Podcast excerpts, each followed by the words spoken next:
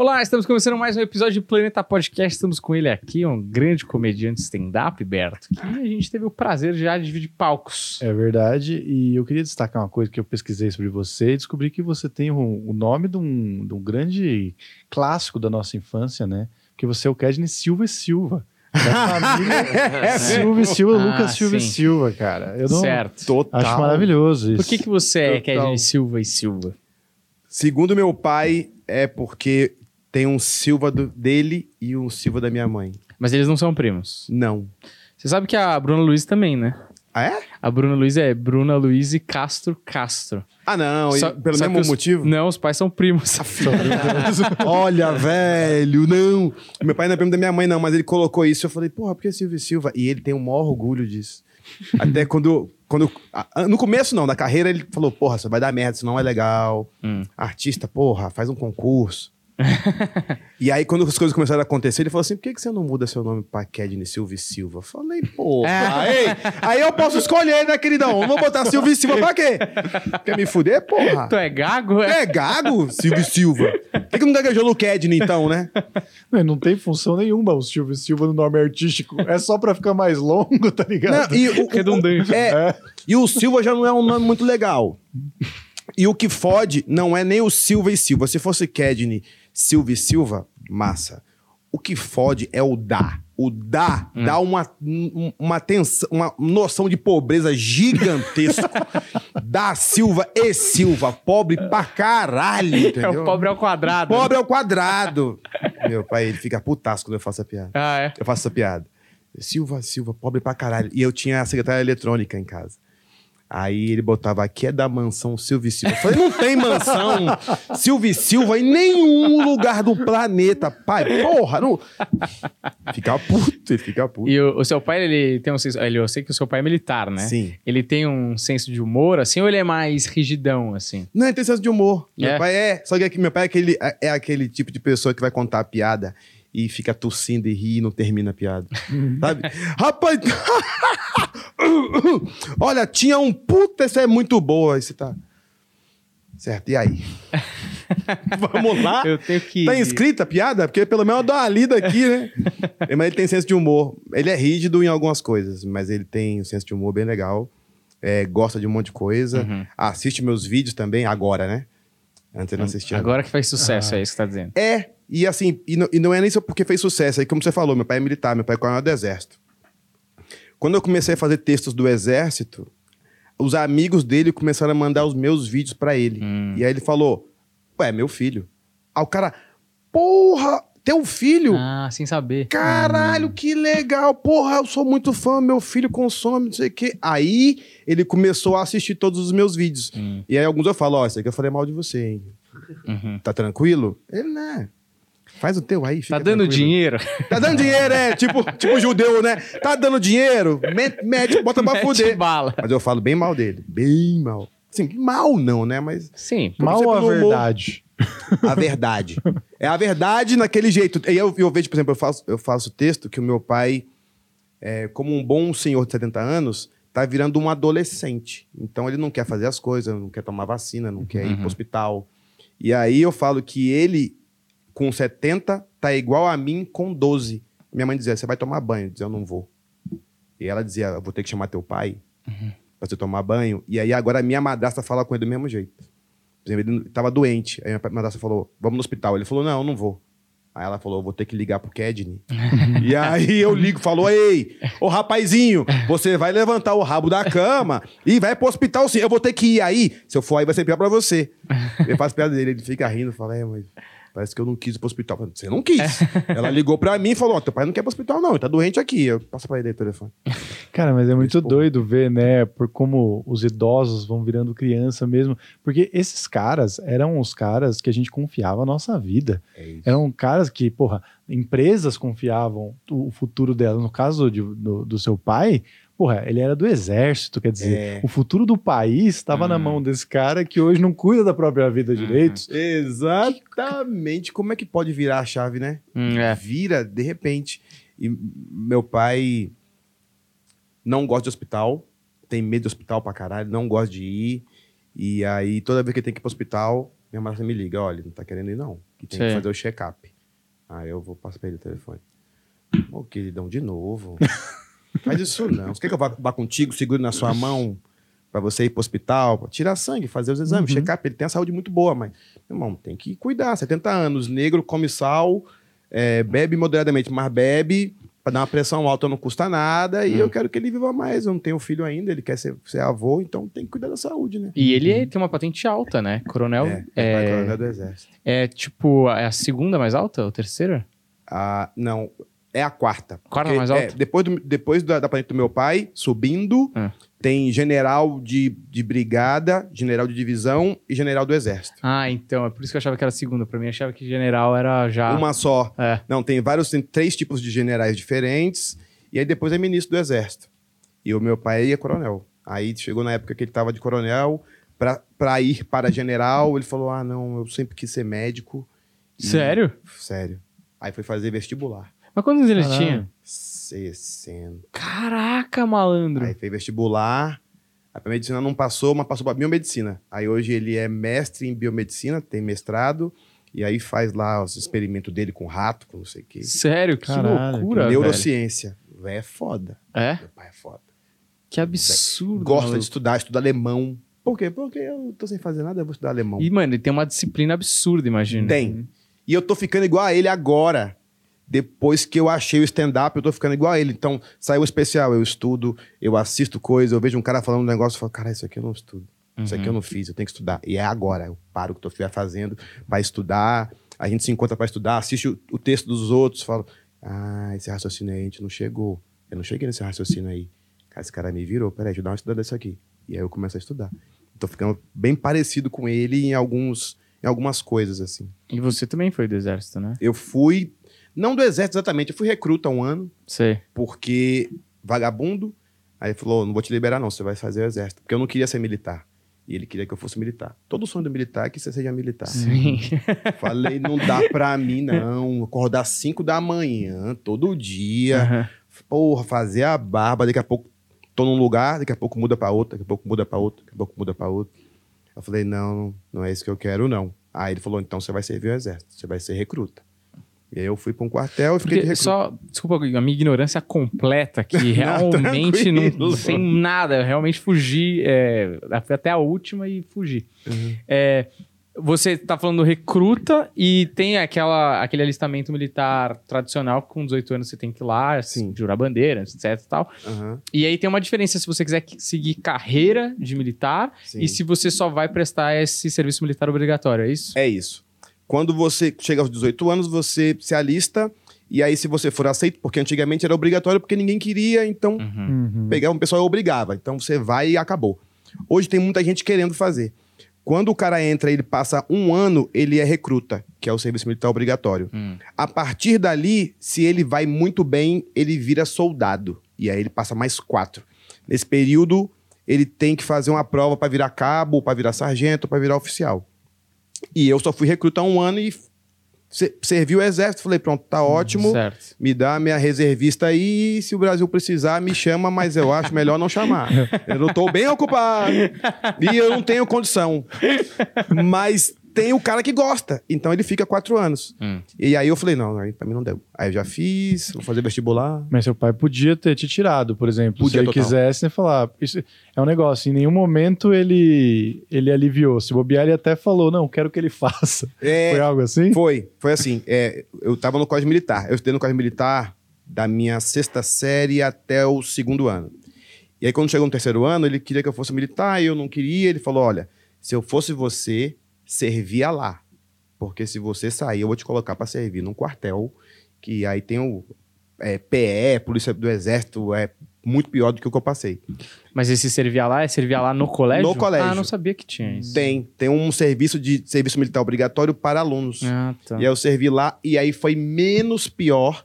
Só que aí tinha um sargento lá que não gostava do meu pai de anos atrás. Aí ele me achou e aí eu tomei no cu bonito. Ah, por tipo meio vingança, assim? Isso. E Porque seu meu- pai ficou sabendo. ficou sabendo. E aí ele falou: é, então Se É prepara aí, que é isso, filhão. É isso que acontece. Ele falou, é a vida. Pra... É isso. Eu é briguei que com esse cara, mas quem Eu briguei com esse cara, você vai levar. O meu pai, meu pai foi foda que ele foi soldado também. E aí você imagina, ele era soldado e ele foi fazer uma prova pra oficial. Hum. E aí, essa prova é dificílima. É tipo o cara era o posto ajudar do banco e de repente o cara vira gerente do banco. Hum. Então, muito poucos passam. E aí tinha um sargento que arrebentava ele, botava pra fuder nele. E ele passou nessa prova e começou a mandar nesse sargento. E esse sargento me encontrou 20 anos depois, no colégio militar. Aí o cara botou pra toa. Aí eu ligava pra ele e ele dizia: É isso mesmo, filho. A vida é isso.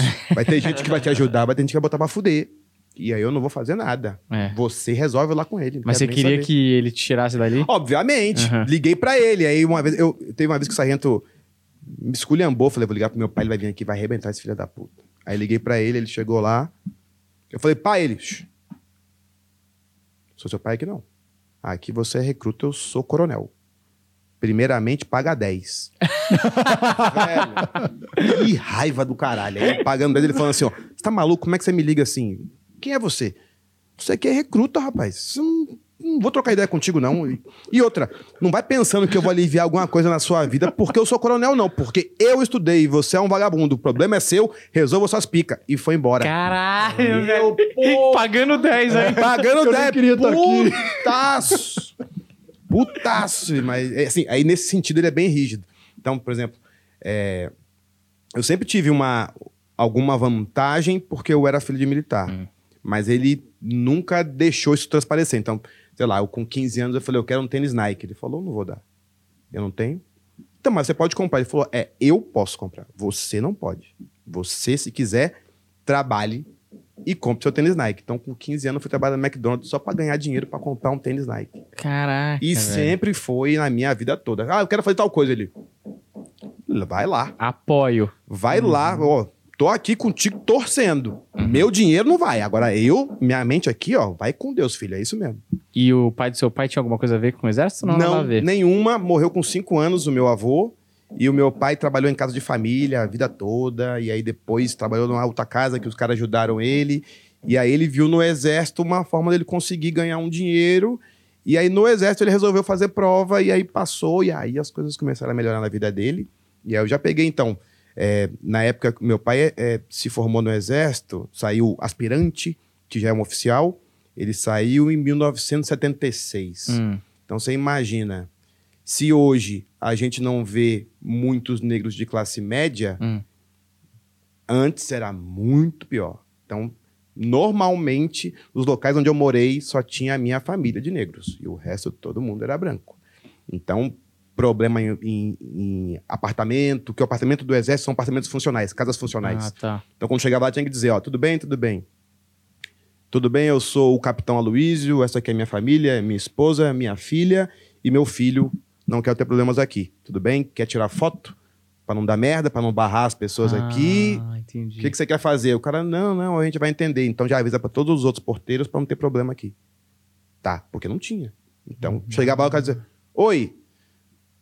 Oi, não. Ô, Tudo bem, eu sou filho do capitão Aloysio. Ah, disseram que tinha um capitão aqui que era negro. falam. Opa! Varela, meu irmão. E, te- e tinha locais que era assim, eu não era o Kedney, eu era o filho do coronel. Uhum. Por quê? Porque aí é como se balizasse. Ah, ah, tá. Então é por isso que você tá aqui. Hum. Bem que disseram que tinha um cara. Que, ah, que, ah, é você então. Sua irmã tá aí, tá. Aquela ali. Ah, entendi. Então vivi por isso muitos anos. Agora que o cara olha e fala: Ah, eu já te vi em algum lugar. Hum. E aí eu não preciso mais dizer que eu sou o filho de coronel, mas no começo, assim, da, da minha vida de adolescente, normalmente eu tinha que dizer. Mas você acha que melhorou, então? Ou você acha que só foi o ambiente que mudou? O ambiente que mudou. Hum. Não melhorou, não, sabe? É. A- ainda quando eu vou assim com a minha mulher no shopping, por exemplo, eu ainda sinto um. O que, que esse cara tá fazendo Tipo aqui? um olhar estranho. É. O que, que esse cara tá fazendo aqui? Ah, esse cara eu acho que ele é humorista. Hum. E aí eu vejo muito cara falando assim: você não é humorista? E quando eu vejo o celular do cara, tá aberto no YouTube. aí eu falo: ah, você viu meu. É, porra, sou muito legal, sou muito seu fã. Mas. E é o olhar, sabe? É assim, tipo, o cara. Você entra no shopping, na, na loja, o cara fala assim. tudo bem? Peraí, você não é aquele cara. Ah! O rosto muda, velho. Você fala, puta, que pariu. Show. Eu vou fazer show, o cara fala, oi. Eu sou um dos humoristas. Ah. Aí o cara bate o olho e fala, ah, tá, tá, tá. Entendi, entendi, entendi. Pode ir lá. Sei. Mas quando não tem cartaz assim, normalmente os caras barram. Falam, Peraí que eu vou chamar o produtor. Aí eu falo, tá bom. Vai lá. Chama lá. Também, não dessa, eu volto pra casa. aí o cara fala, não, quedinho, caralho, meu irmão. Porra, entra aí. O cara olha pra mim. Uhum. Agora dá pra eu ir. Eu não discuto. Eu não discuto, porque a gente fica. Se eu, assim, tem preconceito pra caralho, e vocês sabem, todo mundo tá falando sobre isso e tal. Só que isso dói muito na gente. Principalmente em quem é negro. Dói muito. Então eu tenho duas coisas. Ou eu posso discutir, ou então eu posso dizer, velho, eu não vou ter contato com esse cara mais. Esse cara. Eu discuto com meus amigos. Então, se algum amigo meu falar alguma besteira, eu ligo pro cara e falo, irmão, nada a ver. Não faz nenhum sentido o que você falou. Porra, porque eu quero tocar tá perto de mim. Mas quando um cara aqui não vou ter contato mais, eu falo, meu irmão, eu vou fazer o show aqui, vou ganhar minha grana e vou embora. Ah, pau no cu dele, eu não vou ficar discutindo com o cara, não. Se ele quiser aprender, ele aprende. E Você nunca discutiu também? Eu já discuti só quando eu acho que vale. Então, um restaurante que eu gosto muito, e minha mulher gosta muito, e eu quero muito voltar a ir lá. Se eu for maltratado lá, eu vou discutir lá, porque eu vou voltar. Então, se eu não vou voltar, Ah, entendi. Você discute se você for ver a pessoa de novo. de novo, com os meus amigos. Eu só Ah. discuto com quem eu gosto. Com quem eu não gosto, eu só cago. Uhum. Tipo, a gente posta vídeo e fica uns caras, horrível. Ah, que cara não sei o quê. Caguei. Agora o cara fala, porra, eu gosto muito do seu trabalho. Eu falo, porra, que legal. Mas esse vídeo eu não gostei. Eu falo, ah, não, mas por quê? Por que, que você não gostou? Não, gostei disso aqui. Ah, entendi, beleza. Entendi. Porque aquele cara gosta de mim. O cara que não gosta, meu irmão. Ah, Vai vai perder se- tempo com quem. Ah. É, não vale a pena desprender energia, né? É, é um gasto de energia que é desnecessário, velho. Eu- e, e atrai energia negativa. Aí você fica discutindo, o cara discute com você. Você bota de novo. e Muda aí tem- teu dia, né? Muda teu dia. É, é como um bom dia que pode mudar pro bem, uma dessa muda pro mal. Uhum. Então, meu irmão, eu discuto muito pouco. Eu Sim. não gosto, mas, mas também eu corto relação. A partir daqui eu não falo mais. Hum. Foda-se. Você acha que, tipo, isso foi uma, uma postura que você desenvolveu durante a vida? Ou você acha que tem alguma coisa que vem do seu pai também? Tipo, de, de exemplo dele, de como ele reagia a situações? É, o meu pai reagiu um pouco mais forte. Porque ele tinha que se impor por ser militar e tal. Então, todo quartel que a gente se mudava, pra vocês terem uma ideia, eu me mudei nove vezes. De estado. Só de estado. Caraca. Fora de casa. Fora, fora casas, né? Que, Desde que você nasceu. Desde que eu nasci. Então, por exemplo, eu nasci em Curitiba. Eu não conheço Curitiba, eu fui conhecer Curitiba depois com show. Hum, tá. Então ele tinha que se impor em cada lugar que ele estava. E o meu era o seguinte: como eu estava em outros locais e eu, era muito, muito difícil um adolescente ou de 12 anos estava morando em Manaus, daqui a pouco eu mudei para Brasília e eu não tinha nenhum amigo. Então eu desenvolvi uma, um- uma característica de ser pouco conflitante, de conseguir me adaptar melhor aos locais onde a gente estava. E aí, onde tinha conflito, eu falei assim: só não vou. Aqui eu não vou, eu vou aqui. Que aqui gosta de mim. Então, você gosta de mim aqui, eu vou aqui. Se não gosta de mim aqui, eu não vou aqui. E foda-se. Ou em alguns momentos eu dizia: pronto, agora eu vou aqui mesmo e vou chegar chegando. Que aí é onde eu tinha que brigar, tinha que discutir Uhum. E tal. Mas eu não sou muito do conflito, não. E meu pai é diferente de mim pra caramba. É porque também, pô, seu pai, acho que o negócio de ser militar e, e percorrer uma carreira já tem essa parada hierárquica muito forte, né? Sim. O respeito à patente é, é um negócio é, muito respeitado, assim. Sim, total. É, meu, meu avô fez, na época dele lá, CPOR, ele contava umas histórias assim, que ele fazia faculdade junto com o exército, e aí numa prova lá de balística, qualquer coisa assim, ele resolveu o problema de uma outra maneira, como ele tinha aprendido na faculdade de engenharia. Aham. E aí o professor dele, que era um superior, é, deu errado porque ele, ele não podia ter acertado de um outro jeito que não aquele que ele estava ensinando na aula. Aham. E aí meu avô foi e levou a prova para um superior a esse cara. E o cara falou: Você tem razão, você resolveu certo e tal, é, você deveria ter sido aprovado na- nesse exercício aqui e tal. Mas ele é teu superior, então vai continuar errado, entendeu? É isso. Só pra não tirar o que o outro disse. Sabe Exato. igual pai e mãe? Uhum. Minha mãe deixou eu ir, você não deixou. Não, mas aí não deixou, não deixou os dois, é pau. E ela falou e eu não falei, sabe? O cacete come.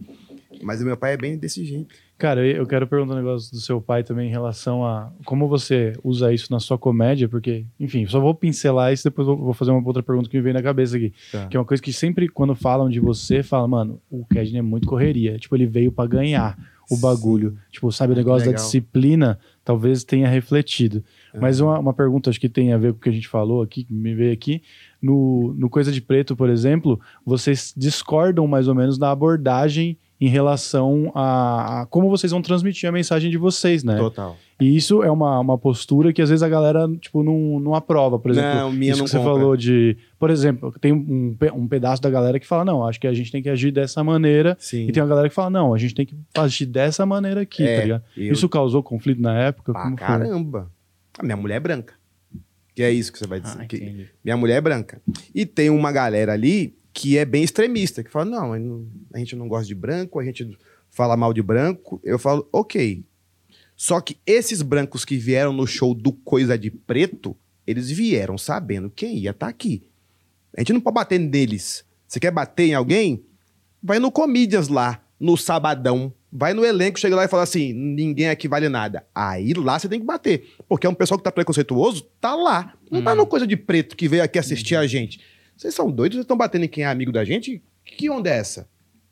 Não, mas tem que ser isso. A comédia é diferente, cada um pensa diferente. E eu discordo totalmente. Então, assim, é, nem todos são amigos. Somos a única coisa que nos une é que somos humoristas e somos, e somos negros, e só. Mas eu discordo de um monte de coisa, de um monte de gente. Tem uns que são meus amigos, tem outros que não são, entendeu? E cada um toca do jeito que quer, mas eu discordo muito de um monte de coisa. E aí tem conflito. Ah, esse cara aqui é palmiteiro. Meu irmão, como você falou, eu sou correria, mas quando eu cheguei aqui, a minha mulher bancou as contas da gente, trabalhando sozinha, porque eu correndo na comédia, dois anos. Você não vai falar mal da minha mulher pra mim, tá maluco? E ela tá comigo porque ela me ama. Eu não era famoso quando ela me conheceu. Eu tava no começo de carreira. Então tu quer descredibilizar essa pessoa? Você não vai, velho. Não, aí não. E aí é onde tinha os embates e tal. E até hoje ainda tem. ah, assim, por exemplo, eu faço algum vídeo da minha esposa, aí alguém comenta, ah, porque quem mandou palmitar? Aí é aquele esquema. Nossa, velho. Caguei. Mas esse é um conceito. Eu nunca tinha ouvido falar, tá? Eu só ouvi esse negócio de palmitar e palmitagem. E assim, por causa da comédia e de maneira muito recente, assim. Uhum. Isso é um, é um conceito que realmente tem uma, uma galera que adota. isso. Porque pra mim parece tão, Tem, tem. sei lá, bobo. Porque, ah, por exemplo, a tua mulher, tudo bem, ela é branca, mas, pô, eu aposto que você tá com ela porque ela é uma pessoa incrível, não Pois importa é. a cor dela. Não faz diferença. E, e também não, não é isso que, estamos nos- que nós estamos falando, que não importa a cor É. e que importa a pessoa. Então, quando é que voltou a importar? Só quando é o contrário? Discordo. E assim, a gente no Coisa de Preto, a gente discorda, mas estamos todo mundo no mesmo caminho, que é do humor, da carreira e tal. Então a Sim. gente discorda, ok. O cara fala um negócio, eu falo, beleza, isso aí eu discordo, e eu só não dou cartaz. Mas tem um monte de coisa que a gente concorda. Então, eu prefiro a gente ir nas coisas que nos ligam do que nas coisas que nos separam. E sempre foi assim na minha vida toda. Então, no que nos liga, eu falo, pô, isso aqui é legal. E nos que nos separa, eu falo, aí eu discordo totalmente. E não compactuo com isso. Eu não vou fazer. Se fizerem, eu não vou fazer. E eu não faço mesmo.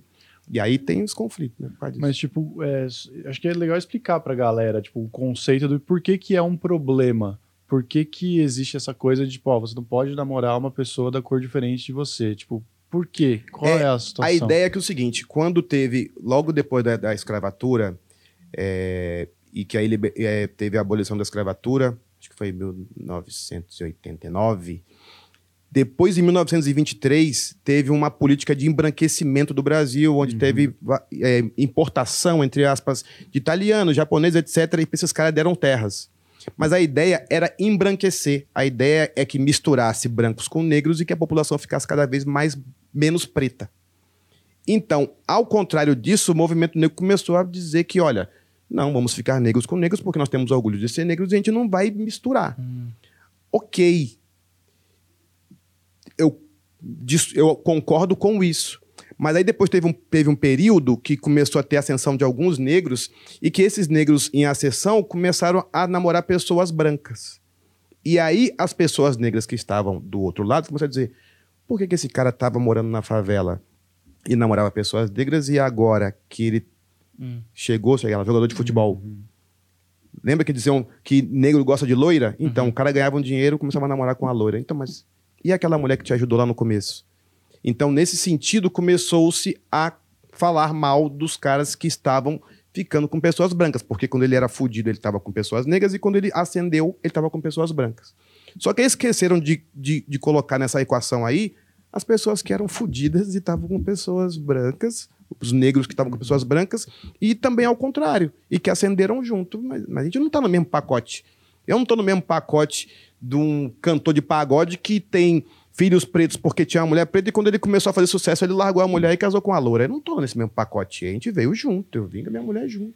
E tem vários, vários casos de pessoas que são negros que vieram assim. Mas aí começou então o movimento negro a se fortalecer, a se juntar e de criticar essas pessoas. Só que aí coloca todo mundo no mesmo pacote. E aí começou esse embate de palmiteiro e tal. E quando tem show do Coisa de Preto, por exemplo, já aconteceu às vezes de eu começar um texto, o cara fala, palmiteiro. Hum. Eu dizer, meu irmão, foi Deus que me deu. Desde o começo foi Deus que me deu. Não vou deixar agora. Hum. Ah, tá. E aí eu começo o texto e eu vou me adaptando, mas é é resumidamente Uhum. o fator real é esse. Cara, acho muito louco que é uma cartilha, é uma regra, né? Quase que uma regra que é imposta, e vira a liberdade individual de escolha, né? Tipo, eu entendo Isso. a lógica, mas a vida não é matemática, né? A gente não escolhe. É. Hum, Você não escolhe, eu não escolhi. Falei assim, outra, eu não- nunca fui. Eu nunca cheguei num lugar e olhei assim e falei: Ah, não, é branca, sai. Uhum. Eu tava ali, eu sou hétero e é mulher. Mulheres. Uhum. Não importa se é ruiva, se é morena, se é loira, se é branca, se é japonesa, eu queria mulheres. E aí aconteceu de me apaixonar por essa.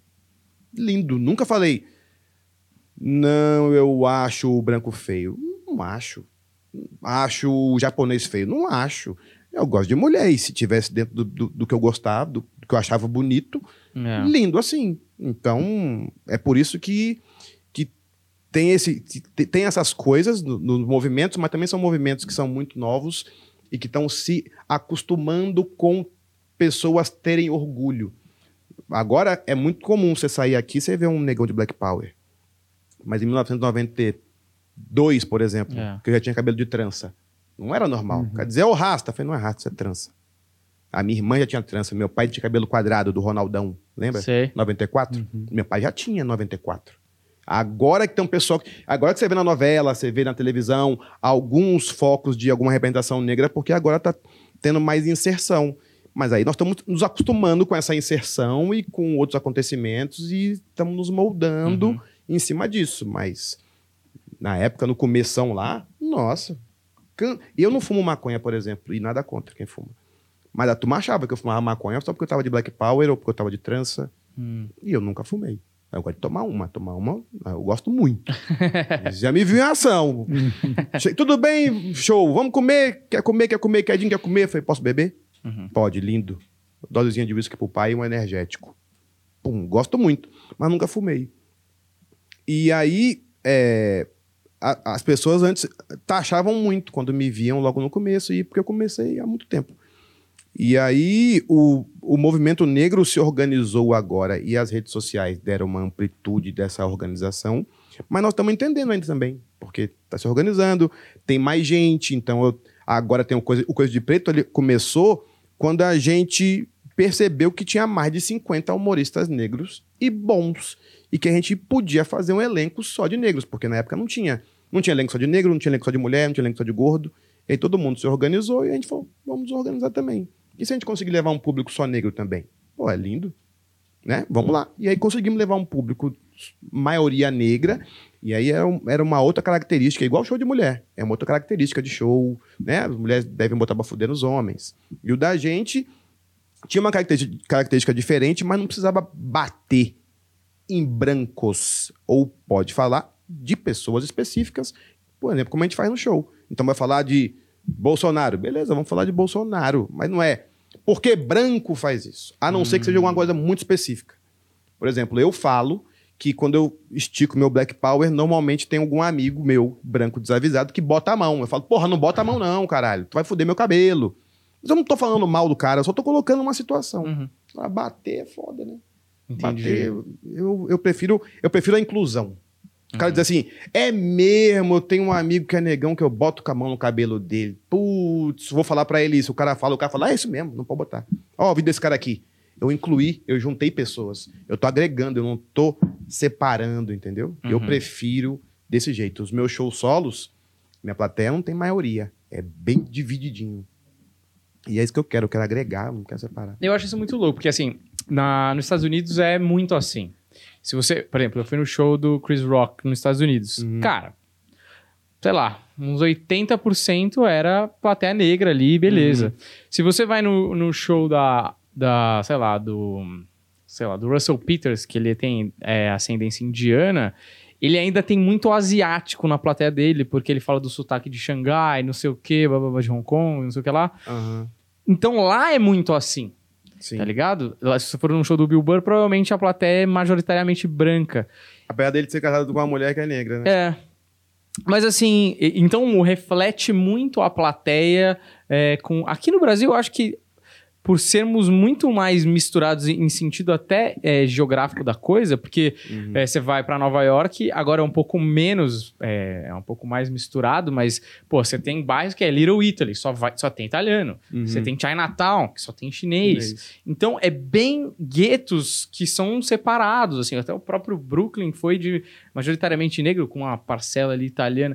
Mas Aham. aqui não é uma característica do brasileiro de da gente separar. Não sei se você concorda, assim, de tipo...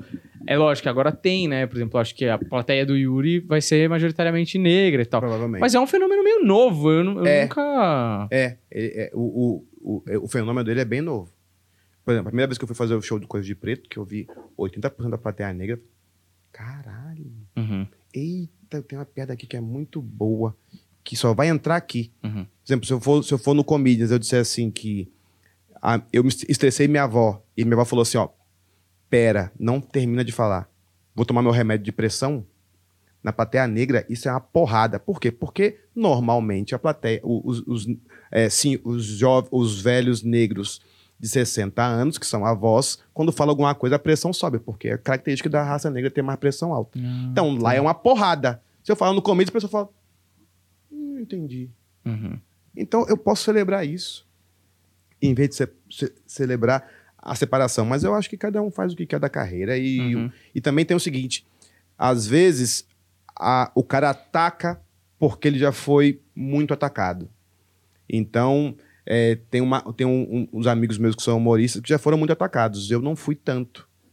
Porque meu pai era militar, então eu tinha alguma forma de não acontecer. Eu nunca levei tapa na cara de polícia. Uhum. E tem vários caras que fazem show comigo, que são negros que já levaram tapa na cara. Então ele tem uma, algo pra dar e eu tenho outro pra dar. Então depende muito do que ele recebeu, né? Uhum. E depois o que ele vai entregar na comédia. E a comédia, como é válvula de escape, então ele vai entregar aquilo que ele recebeu, que eu também acho que a gente tem que ver, porque às vezes você tá batendo em alguém que não tem nada a ver Uhum. com a história. Sim. E é por isso que eu não bato. Mas eu venho de, de uma outra parada, de um, de, um, de um outro círculo, e que talvez eu não tenha sofrido tanto quanto os caras sofrem. Então eu só entendo e falo, beleza, eu entendi porque ele tá fazendo isso, mas se fosse eu não faria e Tudo bem. beleza. Uhum. Né? E quando tiver num show, você vai falar um negócio, eu vou falar outro totalmente diferente. Uhum. E aí o nosso embate é dentro da arte. Nunca vai ser fora, a não ser que o cara Uhum. faça uma merda fora. Que é eu- plural também, né? Sim. Porra, você faz o que você quiser, eu falo o que eu quiser. Exatamente. Então, os meus textos que são que tem mais amplitude em público é sobre o exército, que aí eu vejo caras tipo você falando e um, cara, um, um oficial negro falando, falando assim, é isso mesmo. Eles concordando comigo naquele sentido. É texto de. Tem um texto de futebol evangélico, que tá todo mundo também é evangélico, tem branco e preto, e estão todo mundo concordando com isso. Tem texto de relacionamento, mesma coisa, todo mundo concordando com isso. E também tem os textos raciais, porque não dá pra fugir, eu não, não vou fugir disso. Eu sou negro, inclusive quem tá assistindo aí, eu sou negro pra caralho. Eu não tô dizendo que eu não sou, entendeu? Eu não vou meter moreno aqui, porra, tomar no. Moreno. Moreno, meu ovo. Nem meu ovo é. Mas eu prefiro agregar. Eu acho que eu sempre, eu sempre eu, eu, eu faço isso até em locais de show. Se eu vejo que tem alguém no canto, sei lá, às vezes tá- o cara tá começando, tá no cantinho assim, eu falo, meu irmão, encosta aqui. E aí, tudo bem? Já fechou? Vamos todo mundo ficar bem aqui, trocar uma ideia, virar amigo. A gente nunca sabe o que vai acontecer amanhã. Amanhã o cara pipoca e aí a gente tá. Pô, o Kedinho trocou ideia comigo, me ajudou. Então eu ajudo todo mundo, independente, eu ajudo a pessoa. Verdade. Eu não vejo, eu não vejo a cor. E eu tenho prova disso. É verdade. Eu tenho uma prova Aqui. disso aqui, a gente vai trazendo no arquivo confidencial. Chamar agora? Não, mas deixa eu só falar É uma o- coisa. então, Fala. porque realmente isso aqui tem a ver com isso aqui que eu vou falar e eu acho que o Deco tem histórias pra contar sobre você também e tem pessoas que mandaram áudio. Que É mesmo? Uma É. situação bem, bem isso que você Ai, falou. assim. caralho, vocês não falaram que esse negócio era de chorar, não? Não, não, não é, não é, não é. Não, é de boa? é de Não, boa. de boa. Tá bom. Tranquilo. Mas o que eu ia falar, cara, que é da, da influência do seu pai, que isso que você fala de. de porra, você queria é, comprar uma parada e ele vai falar: ó, você não é nada, quem é foda aqui sou eu. Aham. Isso é um bagulho que eu acho muito foda que o Chris Rock fala pras filhas dele também. Cara, eu não lembro qual é o solo que ele fala isso. Ele fala, ele fala no solo, mas ele fala isso, essa história na, no Comedians in Cars Getting Coffee também. É, putz, eu Ah, acho Que a filha maravilhoso. dele fala assim: ah, a gente é rico, né? Ele fala, gente, Gente, é não. rico. eu, sou Eu rico. sou rico. eu. Você É. não é nada. É, é exatamente isso. E aí, quando eu viajei com meu pai pra, pra Natal pra fazer show, e aí os caras. Eu já tinha feito show em Natal, porque eu sou de Recife, né? Sim, de stand-up de Recife. E quando eu voltei pra lá, a realidade da minha carreira era outra. Aí, então os caras me botaram num resort. Aí meu pai chegou lá e falou: Caralho, nós estamos num resort. Eu Falei, nós não. eu tô e você veio comigo. Então, quando você for comprar, fala comigo, porque eu vou pagar isso, vai sair do meu cachê. Aí ele riu, ei, irmão, também tenho dinheiro. Eu falei, mas não, mas não veio. Mas veio depois de mim, então você me respeita, que aqui, aqui é outra coisa.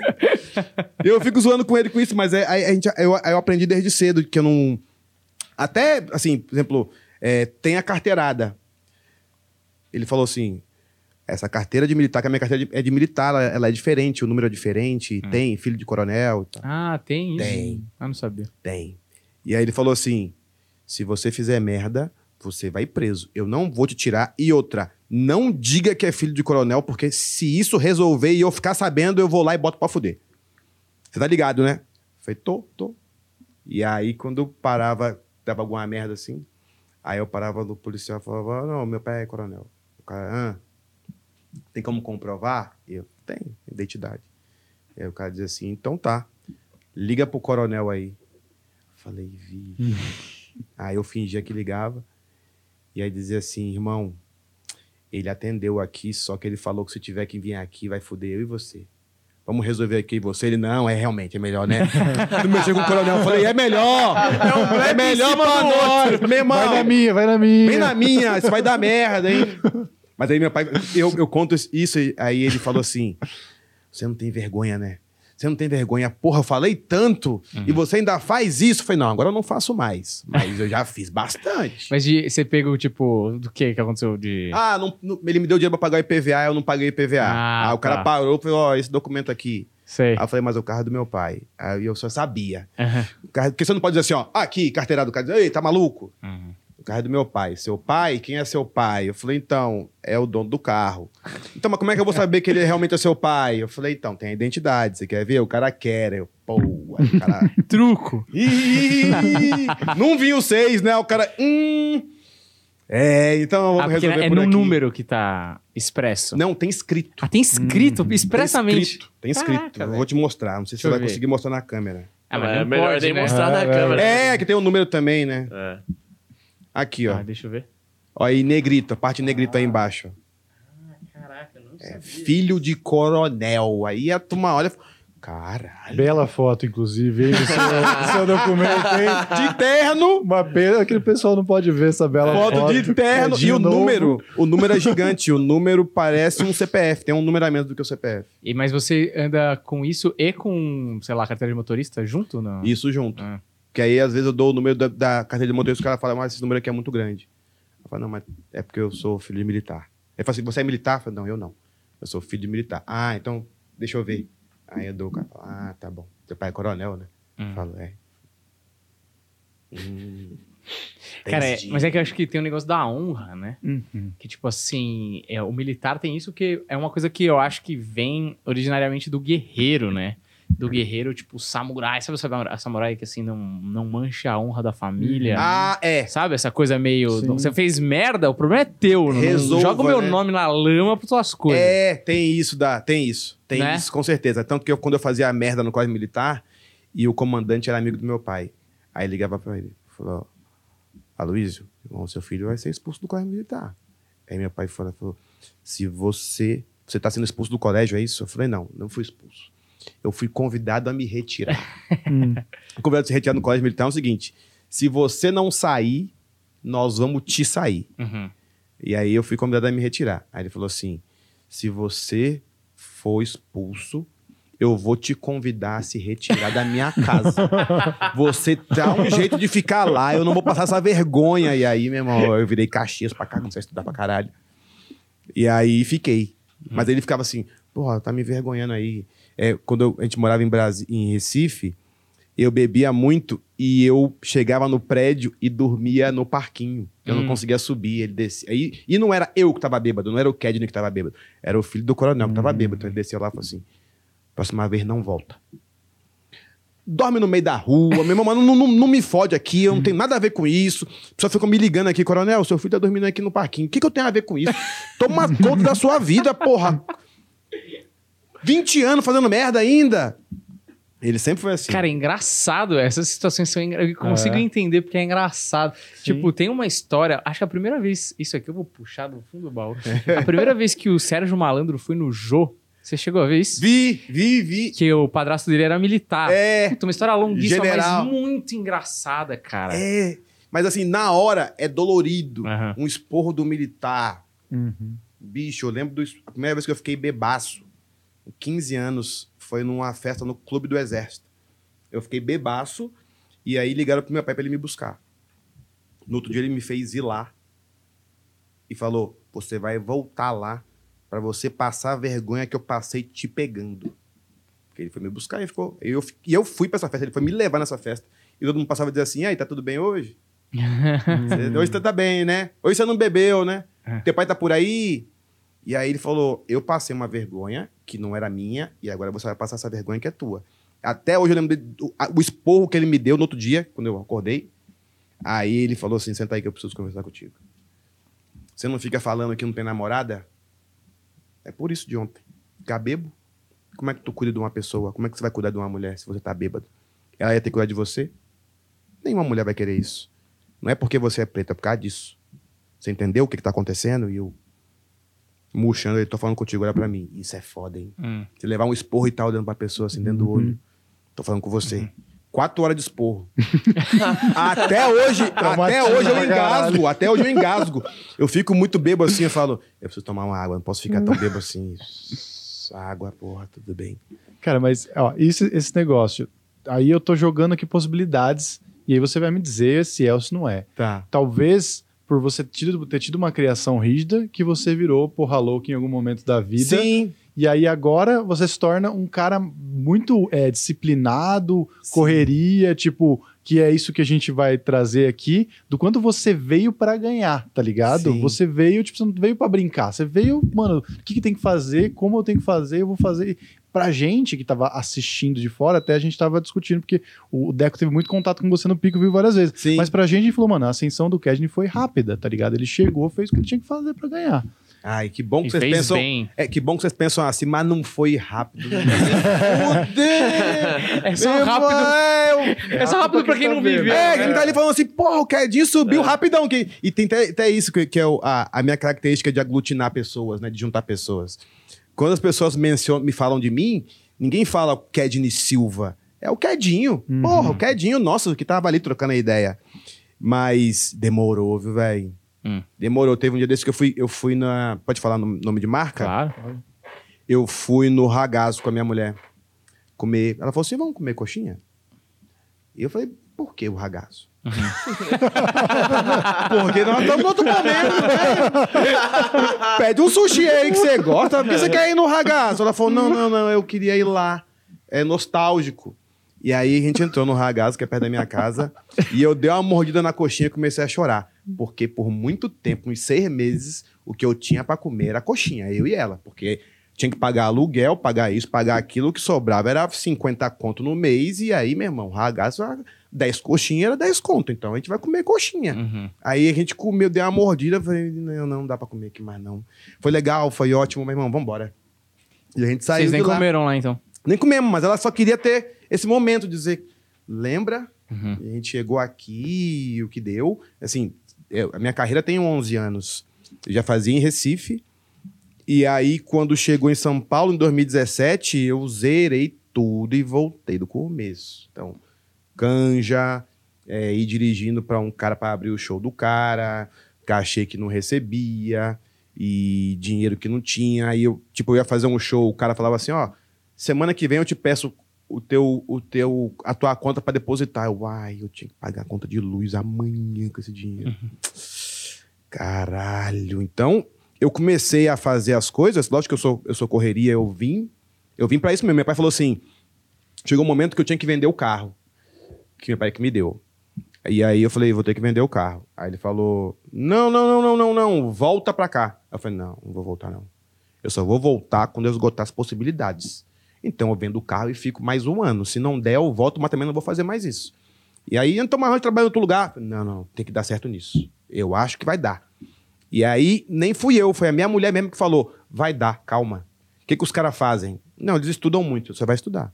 Então tem que ter o quê? Então tem que ter um- uma, uma TV a cabo para poder assistir os vídeos e stand-up para poder estudar. E o que mais? E, então eu vou ler o livro de novo da Judy Carter, então vou ler o Léo Lins, então vou assistir o solo de fulano.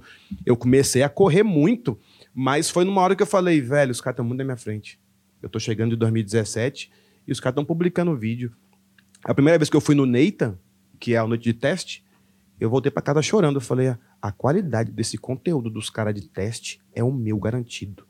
Não vai dar. Aí foi pra minha mulher, não vai dar. Ela falou, calma, vai dar. Eu falei, mas não, não tem como. Esse cara tá muito na minha frente. Ela falou, não, mas tem que estudar mais então. É, faz sentido. Então, se eu dedicar o meu dia todo a isso, meu irmão, eu dormindo tava passando o Seinfeld. Eu tava escutando, pelo menos. Então eu falei, cara, essa velha é boa. Assistindo especial de todo mundo e lendo livro, pegando livro diferente. E, Antes não tinha podcast, mas eu tava procurando o máximo que eu podia, os estudos. Eu falei, meu irmão, eu tenho que tirar um prejuízo que esses caras já têm. E aí começou a melhorar, e começou a melhorar, e aí eu, eu- o vídeo do exército, eu já tinha tentado fazer ele algumas vezes e não tinha conseguido. Depois que eu comecei a ter mais instrução, eu fiz no Minhoca e acertei, publiquei também não deu nada. Depois de três meses, aquele bateu e subiu. Eu falei, eita, esse é um assunto que faz diferença para as pessoas. É? Caralho, então vou fazer mais um aqui. Então vou postar vídeo no YouTube. Quando tiver caindo a entrega, eu, pum, do exército ele sobe de novo. Eu falei, ah, então é isso. Aí eu comecei, aí começou a aparecer. Aí começou a galera do nosso meio dizer assim: Quedinho, você tinha um vídeo teu, cara, no YouTube. Porra, gostei pra caralho. Caralho. É, então, agora. Mas aí, isso foi em agosto de 2018. Eu tava aqui desde abril de 2017, meu irmão, só. Coxinha. Porra, coxinha e tipo, é, vem aqui, é, vamos pra um show em tal lugar, pega um Uber aí. Falei, não dá, eu vou descer, vou pegar um ônibus, vou pegar um metrô. Eu encontro contigo então em tal metrô, pra eu ir contigo. Quando chegava lá, meu irmão, a gente tem que voltar antes, porque eu tenho. Que é a correria de todo mundo, Uhum. né? Todo mundo que começa. Depois eu vou voltar, vou pegar um metrô, vou pegar um ônibus e vou chegar em casa, porque eu vou gastar 15, e se eu for de Uber, eu vou gastar 15 só de ida, não dá. Mas aí, aí começou a correria, mas assim, sempre foi correria, pro- produzir o laboratório, onde eu tinha que prestar atenção na luz, no tempo das pessoas e no meu texto que eu ia fazer. Aí o pessoal disse que dinheiro não dá não. Eu Falei, tem que dar. Porque esse dinheiro vai fazer diferença para mim no final. Então, é o que tem que fazer é isso? Então vamos fazer isso. Então vamos para dentro. Mas é o sofrimento. Você vai para casa, você chora, você fala, meu irmão, não é possível. Não tá acontecendo. Como é que faz? Aqui deu pro cara, deu pro cara. Por que, que não tá dando para mim, caralho? Mas aí você vai aprendendo. É só, é só é, a gente chora e depois que chora é certo, ok. E agora? E agora? Faz o quê? Chorar não resolve. Eu posso ir para a rede social e dizer, puxa, não me colocam aqui, porque, ai meu Deus. Certo. Ninguém faz isso, né? É, ninguém vai, ninguém. Ninguém, Ninguém E- reclama na rede social. ninguém reclama. E o que que acontece? Eu acho.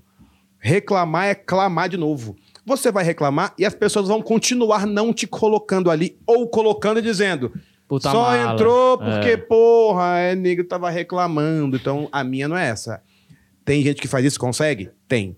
Mas tem que ter alguém que a galera diga assim: é bom. Ele é bom, ele tá porque ele é bom. Nunca vi fazendo nada e ele subiu porque ele é bom. E aí eu falei: pode ser até mais difícil.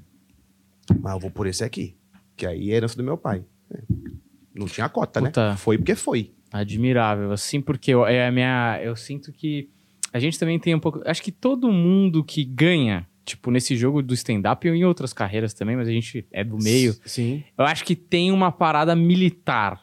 Do tipo assim. é, e aí, por exemplo, o seu pai militar, mas assim, quando eu digo militar, é tipo, mano, missão dada, missão cumprida. e, É, vai velho, ter que dar, Eu então vou vender vamos. a porra do carro, eu vou É. encher o cu de coxinha e essa Isso. porra que só sai daqui com essa vitória É na isso. mão. Não vou voltar com o rabo entre as pernas É. até eu ter totalmente esgotado todos os meus recursos. É, tá eu vou fazer o máximo que eu puder. Se eu fizer o máximo que eu puder e não der, lindo, eu desisto, volto para Recife e vou continuar a minha carreira de administrador que eu fazia lá. Uhum. Mas eu vou fazer o máximo. Uhum. E aí, nesse máximo, meu irmão, você baixa a cabeça e fala, velho. Aí, tipo, minha mulher, é, eu ia testar coisa, eu falava assim: senta aqui comigo que eu quero testar um texto contigo aqui. E ela ficava. E aí eu falava, ela falou: não, isso aí eu não gostei. "Isso é certo. Você não gostou ou tá ruim? Ela falou: não, eu não gostei. Eu falei, então eu vou fazer. E aí, até pra ela entender, como esposa de um humorista, que em alguns momentos eu ia expor ela, eu ia expor meu pai, eu ia expor minha irmã, Uhum. até pra entender essa batida de dizer: as pessoas vão me chamar, pode ser que alguém faça alguma piada que ele fez comigo. Então ela já começou a entender. Uhum. E aí a gente foi mergulhando. Então hoje eu vou assistir um especial de comédia, ela assistindo comigo. Ela falou: essa parte aqui eu não entendi. Eu falei: não, isso aqui é porque tem uma referência tal, tal, não sei o que, entendeu? Ela, ah, é igual você fez naquele teu vídeo tal. Eu falei: é isso. Uhum. Vamos lá de novo? É a gente assistindo stand-up. Sim. Que referência é Que é essa do aí? caralho esse apoio, velho. Porra. Muito foda. Raro. Raríssimo. Raro, né? Então, mas aí agora ela tá felizaça, né? Porque as amigas dela mandam vídeo e ela fala: Thalita, você fez isso mesmo? Ela fala: Não, tem coisa que é mentira dele, que ele só aumenta. Eu falei: Filha da puta, não fala, caralho. Deixa as pessoas. Não tira A né? magia, A né? magia do stand-up, o pessoal achar que é verdade. mas ela me ajuda pra caralho. Oh. Até no burocrático também. Uhum. Porque a gente quer fazer show. A gente Mas é de- péssimo no burocrático. né? É, e outra, você só quer fazer show. Eu só quero fazer show. Só que em um momento você descobre que não é só escrever e fazer. Uhum. Tem todo um burocrático, horário de programação. Vocês estão vendo por causa do podcast e por causa da nossa vida de, de humorista. Uhum. É vídeo, testa, posta no local, posta no outro, recorta, bota Reels, recorta, bota no TikTok, recorta, bota não sei o quê. Falei, putz, bicho, eu precisava de alguém que me ajudasse nisso aqui. Ela falou, oxe, eu desenrolo isso aí. Empresa. E aí, CNPJ, como é que abre? Deixa comigo, eu abro, eu pago, eu recebo, conta CNPJ, quem recebe, quem cobra, formalizar contrato. Meu irmão, faz isso aí pra eu poder só fazer o que eu realmente amo, que é isso, tá no palco. E ela me ajuda pra caralho. E me ajuda nos textos também. É, é, na vida real e, e depois olhando o texto. né? É, E eu do mesmo jeito com ela. Minha, minha- minha esposa, ela é analista de RH. Então, às vezes, ela tá falando um negócio, eu sou formado de administração. Então, ela fala um negócio e fala, não, mas isso aí não é tal coisa. Ela fala, não, mas não é. Foi como assim não é? Quando mudou a lei? Ela falou, não, a lei mudou da FGTS, mudou agora e tá dividindo a FGTS. Eu falo, ah, a ela fala comigo e ela estuda junto. Então, o que eu faço com ela, ela sabendo menos do que eu, eu também faço com ela, eu sabendo menos que ela, e a gente se ajuda. E aí, a nossa, no- as nossas carreiras vão subindo juntas. Uma hora uma, uma estagna, é hora de dar um pulo e eu seguro. Outra hora é a dela estagna, a minha estagna e ela segura e depois dá um pulo. É um time, né? É um time. Se a gente ganha, minha carreira não é minha, minha carreira é minha e dela. Uhum. Ela investiu tempo. Como a dela também, eu investi tempo na dela. Então a gente Uhum. vai subindo junto. Queria é, colher aqui o depoimento do André. Vamos, vamos. Então fala, André. Fala aí que você contou pra gente antes do Quedinho chegar. Não, o Ked é gente boa mesmo. Puta, legal. É, Então é isso, valeu, valeu, André. Valeu, André. a gente contrata esse cone desgraçado. Aquelas caroninhas que eu te dei não conta mais, né? Não, Top. porra, eu ia falar isso. o Kedney, cara, ele é o... A primeira vez que eu... Eu acho que eu troquei ideia com você foi no laboratório que foi lá no Minhoca, o último do Minhoca, que o, eu chamei você no WhatsApp, que o Luca te pass- é, me passou seu contato, pra eu ir assistir. A gente trocou uma ideia lá, fui pro Pico, né, tra- no Comedy, né, trabalhar lá, e depois do laboratório foi pra lá, e eu lembro que, cara, toda vez que você tava, você me dava carona, que me salvava pra caralho. Cara, me salvava pra, pra caralho, tu não faz ideia. E a gente voltando assim. Primeiro de tudo, né? Primeira vez que eu fiz show. Vamos me emocionar aqui, Ked. Ai, caralho. Primeira vez que eu vi show lá no, no Pico foi no laboratório, que vocês me deram a oportunidade. Você me deu, né? Que você que organizava. É. Eu lembro que eu tava nervosaço, assim, você falou, cara, é noite de teste, mas faz seu garantido. E eu tava pra subir no palco, tu falar, só falou assim, cara, faz seu melhor. Mo- mostra pra eles.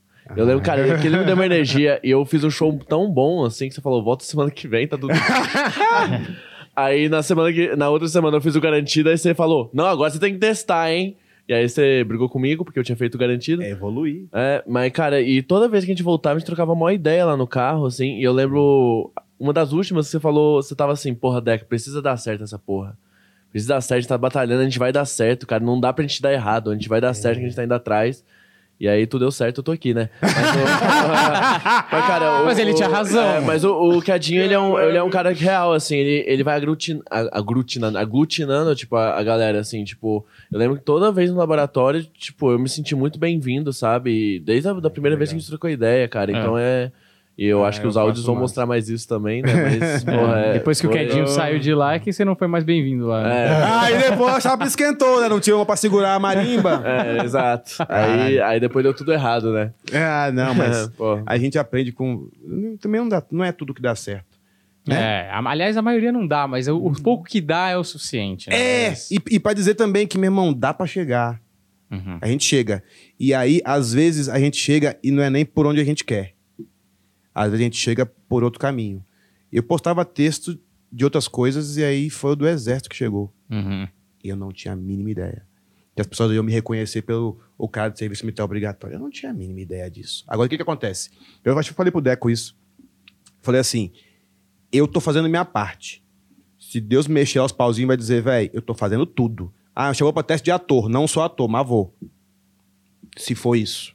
Ah, tem que fazer um filme. Não sou ator, mas vou. Ah, vamos fazer noite de teste. Não sei fazer ainda, mas eu vou. Eu vou pra tudo. E eu vou e estudo e vou pra cima. E aonde der, meu irmão. Puxa, o dia que eu acertei o vídeo no YouTube, a gente pensava que era Facebook. Todo mundo era Facebook. Kedinho, bota no YouTube porque de repente dá. Quando eu acertei o vídeo no YouTube, eu fiquei tão feliz que eu esqueci que dava dinheiro. Putz. Quando eu vi tava com um milhão, eu falei. Puta que pariu, dá dinheiro YouTube, como é que monetiza? E aí eu fui e liguei Nossa, você pros já caras. tava com um milhão. Tava com um milhão. Falei, Ih, monetiza. Aí o YouTube dá uma segurada. É, lógico. Aí quando foi com um milhão e meio, começou a monetizar. Aí eu comecei a ganhar um dinheirinho e comecei a publicar vídeo na sequência. Mas assim, a gente não sabe. Então, meu irmão, faz o seu melhor, faz o máximo que você quiser. E outra, faz porque você gosta. Total. Quando você faz porque você gosta, você só quer estudar pra ser melhor. É. E aí depois, quando começa a entrar dinheiro, você fala, mano, não é o dinheiro. Eu tenho certeza que os caras que enchem teatro, eles não estão ali pela quantidade, sim. Mil? Então tem que fazer um show foda pra mil. Esses caras tem que, todo mundo, todos esses mil tem que voltar pra casa dizendo, meu irmão, valeu cada centavo, valeu botar meu filho com a babá, tomar banho, comprar um ingresso antecipado ir assistir esse cara. É só o que eu acho que todo mundo pensa. Tem uma coisa só de curiosidade. A galera que vai no seu show, muitos são militares ou não? Não tem nada a ver. Não, Nada a ver. Não, é assim, é porque eu não sabia, mas todo mundo tem algum vínculo com militar. Ah, tá. Tem um amigo que já foi, tem um avô, tem um tio, sabe? Então, quando eu conto, o cara fala: "Ah, tem um amigo meu que é militar que me contou uma história, eu vou mandar pra ele". E manda, e aí isso replica. Mas eu vou te falar, eu não tenho, assim, me tem meu avô, mas assim, nunca vivi nada no militar. Quando eu vi o seu vídeo, primeiro que, mano, todos são bons e todos deram um número, mas o primeiro realmente foi, É. assim, avassalador. Falei, mano, não interessa essa história, ela transborda o serviço militar, ela é boa pra caralho. Ai, que legal. Tipo assim, você vê e quando você conta a história, é muito legal que você pinta a imagem da história toda na cabeça de quem tá ouvindo. Uhum. É uma história muito boa, independente se rola identificação ou não, tá ligado? É, é- é interessante, né? Eu, eu, eu entendi, depois dos estudos aqui em São Paulo, que o storyteller, ele é muito bom quando ele começa a contar uma história engraçada onde as pessoas não estão me vendo, elas estão me vendo no campo, por exemplo. Então, quando eu falo que eu tô falando com um sargento, eu faço um sargento, o cara tá vendo uma figura de sargento. Então, é aí eu perdi a minha cor ali. Eles estão eles em outro lugar. Eles estão me vendo, mas estão imaginando. Mato, fuzil, ele perdeu, o cara deu um rodo, o cara tá me imaginando com o rodo e eu vou contando. Eu tava com o rodo na mão. Tem, um, tem uma, uma tagzinha que eu falo que eu digo assim: eu tava sentindo a borracha na minha mão. E eu estou sentindo a borracha de verdade. Eu tô com o negócio aqui olhando pra frente. O cara fala, eu tô lá contigo. Uhum. Eu falo um texto de mercado, o cara fala, eu tô no mercado. Eu tô com a minha mulher no mercado e eu seria você. Então é essa característica do storyteller que eu fui entender depois. Como é que decora? Se a história tiver toda decoradinha na minha cabeça e aí eu vou contando cada detalhe do que eu estou vendo de cima meu lá no, no, no, no, no- no Na campo situação, ou né? na situação. Eu tô me vendo de cima, então eu tô fazendo o que eu tô vendo. E aí eu tô contando isso com piadas, com callback, com não sei o quê, mas eu tô vendo de cima. E demorou um tempinho pra essa fichinha cair. Que, ah, então é assim. Que eu construo todo um universo. Mas quando você olha pra trás e além da qualidade óbvia e tipo da parada que você processou e você sabe replicar no palco como artista, você consegue estabelecer um motivo do porquê foi esse vídeo que deu a pancada? Por que que esse vídeo? Por que que a gente cogitou, ah, to- todo mundo conhece o militar, a coisa do alistamento é um bagulho que é, assombra as pessoas, uma Aham. fase da vida e até depois você fica pensando, puta que bom que eu consegui me livrar, que não sei o quê. Então, tipo, tá no imaginário, mas não sei se é só isso. Não sei se, se, se isso aqui apenas é o suficiente. Bastava, né? Não é? Tem, tem um um lance que é. Esse texto do Exército, o que que acontecia? Os meus amigos, quando a gente tava no, em churrasco, assim, até dos humoristas mesmo, eu contava essa história. E aí minha mulher dizia assim: Isso aí dá texto. Eu falei: Não dá. Ninguém é militar lá. Eu vou fazer um show, não tem militar. Deve ter um. Hum. Eu não vou contar um negócio de militar pra quem não é militar. Os caras não vão nem entender. Ela falou: Então, mas tenta. Eu tentei uma vez, não deu. Foi. É, não, deixa pra lá. Aí no outro dia ela falou: Tenta de novo. Aí eu tentei. E não deu de novo. Eu falei, ela falou, pô, essa história é tão boa, por que, que não dá? Eu falei, meu irmão, não vou tentar mais essa porra, não, que eu já fiz várias vezes. Não dá. Ela falou, mano, tem algum texto hoje? Eu falei, não. Então faz. Eu falei, tá, vou tentar de novo, mas é a última vez. Aí tentei, gravei. Falei, ninguém me tá lá, não, não vai rolar, não. E aí daqui a pouco o vídeo começou Mas pera, a pipocar. Mas peraí, nesse dia que você fez, deu. Nesse dia deu. Foi bom. E você achou que você mudou alguma coisa, ganhou embocadura? O que, que aconteceu a diferença? Por, porque Eu, a- deu? eu acho que. eu- até hoje, na verdade, eu, eu assisto ele. E assim, eu sei que to- quem me conhece aí do, do vídeo vai dizer, pô, que absurdo isso. Não é o melhor texto meu que eu acho. Eu assisto outros eu falo, isso aqui tá bom. Isso aqui, ó. Uhum. Tem isso aqui, tem isso aqui. Aquele não é. Mas eu acho que eu tinha propriedade pra falar a respeito e consegui achar uma forma de todo mundo entender que aquilo ali era possível Uhum. realmente de acontecer. Então, e assim, por exemplo, o, o, o punch, ele só tem punch final. Ele tem vários, vários. É tipo, vários setups. E eu falo, que demora da porra, não tem. Caralho, tá demorando muito.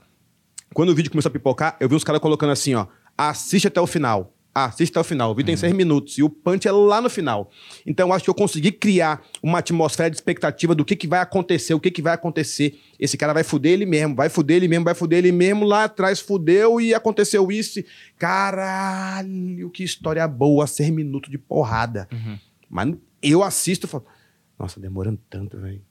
Talvez eu acho que, como ah, você fez o serviço militar, então, porra, pelo menos um ano da sua vida foi muito ali. Você fez colégio militar, seu pai é militar. Isso. Eu acho, assim, isso aqui é uma opinião completamente de alguém. Não, mas Que- porra, Mas eu acho que estudioso. aqui no, em- é, aqui no Brasil é muito comum que os filmes que dão bom é porque o cara fez um documentário antes. Ou seja, ele tem um conhecimento daquele universo tão grande que você pinta todas as cores pra então aquele é que nunca foi no universo. Ah, então é Não isso. sei, assim, é uma- é uma. É, eu apresentei, é tipo, sei lá, tropa de elite, o cara falou, ah, então é assim, é realmente, tem policial assim. Então, Exato. mano. assim, eu acho que eu consegui entregar alguma, alguma coisa que as pessoas sabiam e que prende atenção com outras coisas que o cara falou, ah, é? É isso. É. Ah, é? E aí tem um cara que falou assim, é isso mesmo.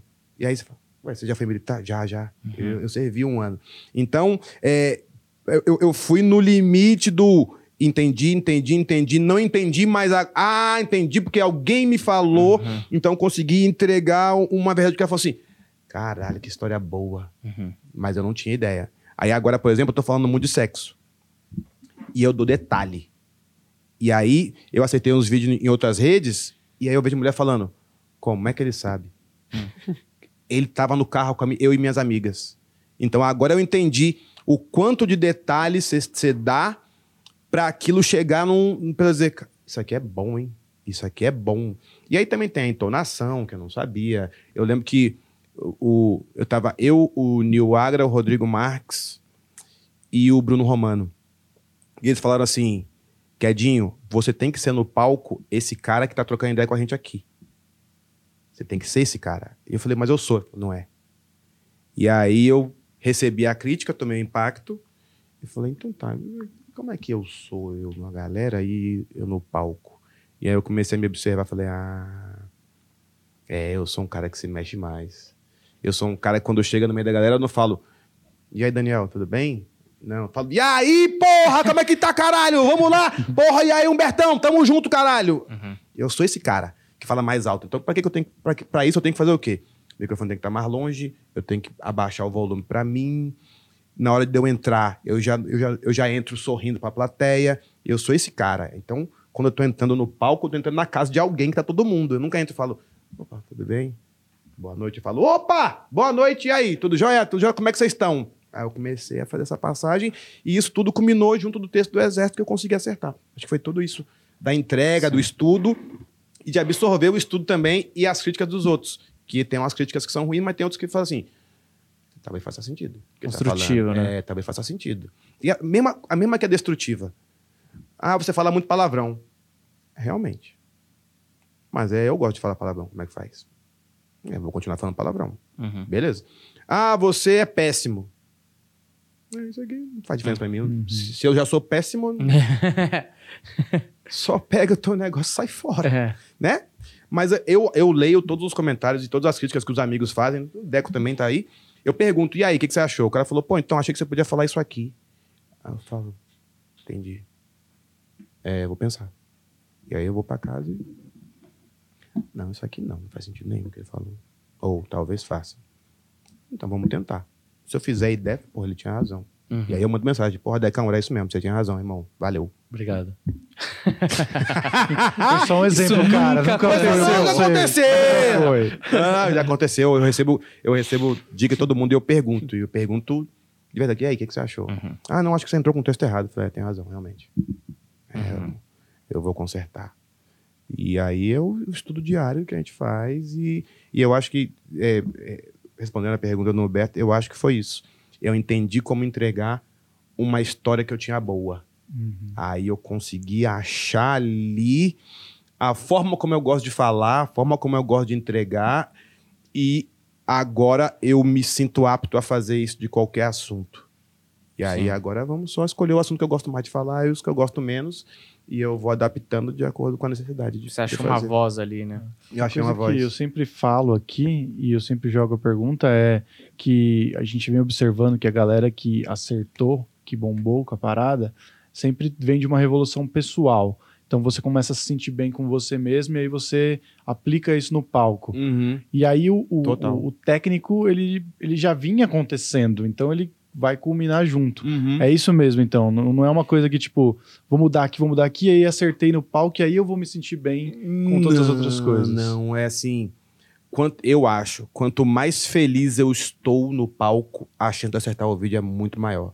Então, chega no momento que você tá. Você tem o técnico, mas, por exemplo, é, com toda a modéstia que eu tenho, às vezes eu faço um callback no show que eu não escrevi. Então eu tô fazendo, eu tô tão uma história que eu tô fazendo, tô fazendo, tô fazendo, eu falo, eita porra, aqui tem... Eu tô falando outra coisa. Aqui tem um callback, ó. Eu vou falar isso aqui, a turma vai rir, eu vou dar um callback por cima, a turma vai aplaudir, eu vou respirar pra pensar na próxima.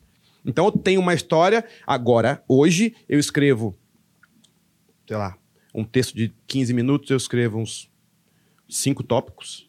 E eu falo, eu preciso de uma história para botar isso aqui tudo. Ah, essa história aqui. Eu começo com a história, começo com a história, eu falo um negócio, o cara ri, eu saio, parou de rir, eu volto para o primeiro tópico que eu tenho. Entregou, riu, lindo, eu desenvolvo aquele tópico, saiu para outra história. Se eu achar outro no meio, o pessoal riu, eu continuo nele, decoro o último. Quando eu vou parar de rir, eu volto para outro tópico. Mas isso é. Vai, erra, volta para casa, chora. Vai, erra, volta para casa, chora. Só que chega uma hora que você fala assim: é assim que eu me sinto bem. Então, é, por exemplo, teve uma parada que aconteceu comigo em São Paulo que eu demorei para aprender é a gente faz o cálculo de que 30 segundos de risada, até 30 segundos o cara aguenta ficar sem rir. Uhum. Quando eu fazia show em Recife, o cara pegava o microfone e me dava. Então eu pegava o microfone e falava, pô, com vocês, palmas pro Rodrigo Marques, e era isso, e começava a falar. Aqui, o pessoal colocava o microfone no pedestal. Agora com vocês, Kedney Silva. E aí eu subia, falava com o humorista, pegava o microfone para tirar do pedestal para poder falar. E isso demorava 30 segundos, sem o cara rir. Então eu comecei a calcular. Falei, ah, então tá. Então quando ele me chamar, eu vou direto no microfone, já agradeço, já falo mais palmas pro fulano de tal. Esse tempo dele descer é o tempo de eu tirar o microfone do pedestal. Só que eu não sabia tirar o microfone do pedestal. Então eu fui um dia no laboratório e fiquei. É assim que tirar. Tem uns que mais, mais emperrado, né? Então eu piso no pedestal aqui, eu puxo, jogo o pedestal para cá. Então eu comecei a estudar o quanto de tempo que demora, qual é a mecânica. Então quando chega no show, eu bato o olho e falo: Ah, tá. Então eu vou ter que correr até lá, vou ter que subir até aqui. É, que tem uns 20 passos. Eu já vou ficar na portinha ali sentadinho. Quando o cara me chamar, eu já subo no aplauso e vou entregar o show do jeito que tá. Então, é, eu, eu estudo bastante, que é o lance da disciplina. Eu estudo bastante, mas eu também vejo onde eu, onde eu erro, as minhas falhas e falo, ah, aqui eu conserto. Como é que eu faço para me adaptar àquilo ali? Uhum. Então, fala mais alto e tal. Eu nem lembro o que vocês estavam falando, pra dizer a verdade. Eu tô só falando aqui. nem lembro qual foi a pergunta agora, mas. Bom, Da revolução pessoal, né? Revolução pessoal. É, como é que eu me sinto bem e eu não tô fazendo por fazer, eu tô dando o meu máximo todas as vezes e como é que eu gosto de fazer. Porque às vezes você nem sabe como é que você gosta. Como é que eu gosto. Aí você acerta uma e fala, eu gosto. Eu lembro que a primeira vez que, que eu falei assim, agora eu sei. Eu fiz um texto, um vídeo, e as pessoas não sabem, mas a gente faz stand-up, e a gente vai se assistir, e eu, eu fico assim, tá ruim isso. O primeiro vídeo que eu acertei, acertei falei, isso aqui tá bom pra caralho.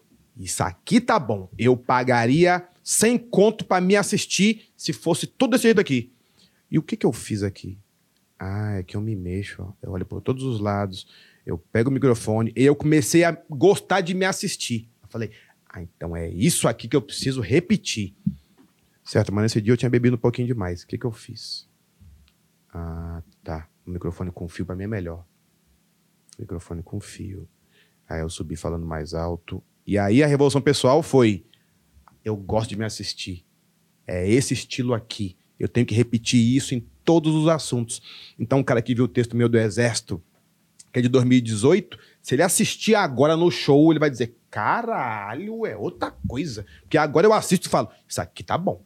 Então, noite de teste, o cara fala assim: Kedinho, tem que ver o vídeo aqui e ver onde é que onde corta. Eu, às vezes eu já fiz, eu falei: não, esse aí é todão. Que eu lembro. Esse, não, esse aqui eu sei que tem que cortar alguma coisa. Aí eu assisto e falo: isso tá bom, isso tá bom. Porra, aqui eu podia falado tal coisa, hein? É, mas tá bom. Eu tô gostando de me ver. E aí a revolução é: é isso aqui. Eu achei o meu ponto ótimo. Se eu passar disso aqui é exagerado, se eu fizer menos, eu entreguei tudo. Aí você começa a, a se sentir mais confiante. O cara fala, Quedinho, bora fazer um show agora? Vamos. É o quê? É, é texto novo? É, eita, pô, texto novo, né? Deixa eu dar uma olhada aqui no meu caderno. É, acho que eu tenho aqui. Não, dá, dá pra ir. Vamos lá? Vamos. Me alongo, dou uma mentalizada boa e vamos. E aí você consegue ter confiança porque você já se viu bem, né? Porque tem, chega um momento que você só faz, faz, faz. você- as pessoas dizem que tá bom, mas você mesmo não acredita. Mas chega uma hora que você fala assim, ó, caralho. Sabe quando você olha no espelho e fala assim, hoje eu tô bonito pra caralho. Se eu fosse uma mulher ou um homem, eu daria pra mim. então você vê o vídeo e fala, não, é isso aqui. Se eu fizer isso aqui, não tem pra ninguém. E aí você vai per- percorrendo isso e por isso a revolução, pessoal. Confiança, né? Absoluta. Confiança. Geralmente é, é muito.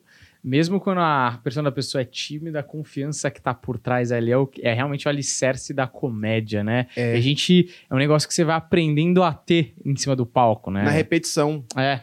Por daí dado certo tantas vezes É, também, né? Demorou muito pra eu dizer, pra eu trocar ideia, pra eu fazer interação com a plateia.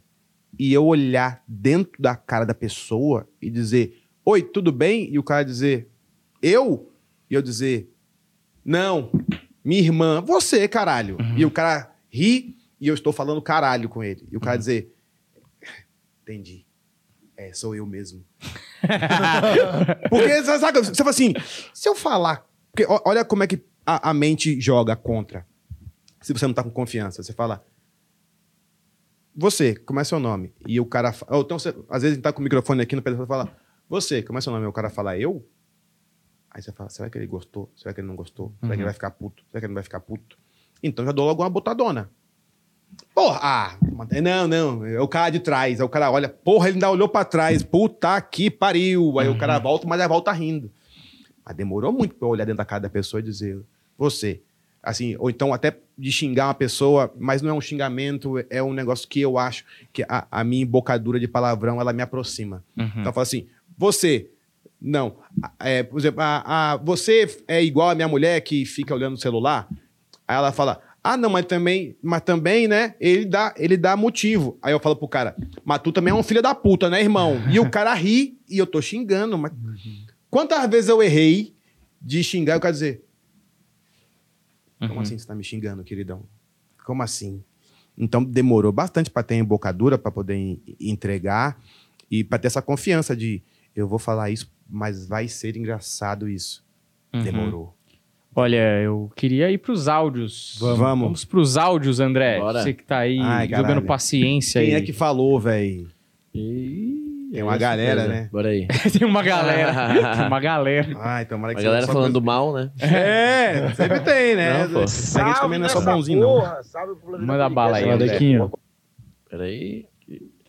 Você vê como é que é o André. Não, é Você porque... viu? Eu tava preparado. A É que gente eu tenho- voltou em vários assuntos aqui. Eu falei, não, depois vai o áudio. segura. Aí Não, agora. Sabe o que, que é? Tava preparado, eu desmutei os áudios. Aí vocês voltaram, eu falei, pô, vou ter que mutar tudo de novo. Ah, aí eu entendi. tô desmutando agora, né? Salve nessa porra! Salve pro Planeta Podcast daquele jeito. Porra, quase que o planeta não sai, é Planeta Podcast.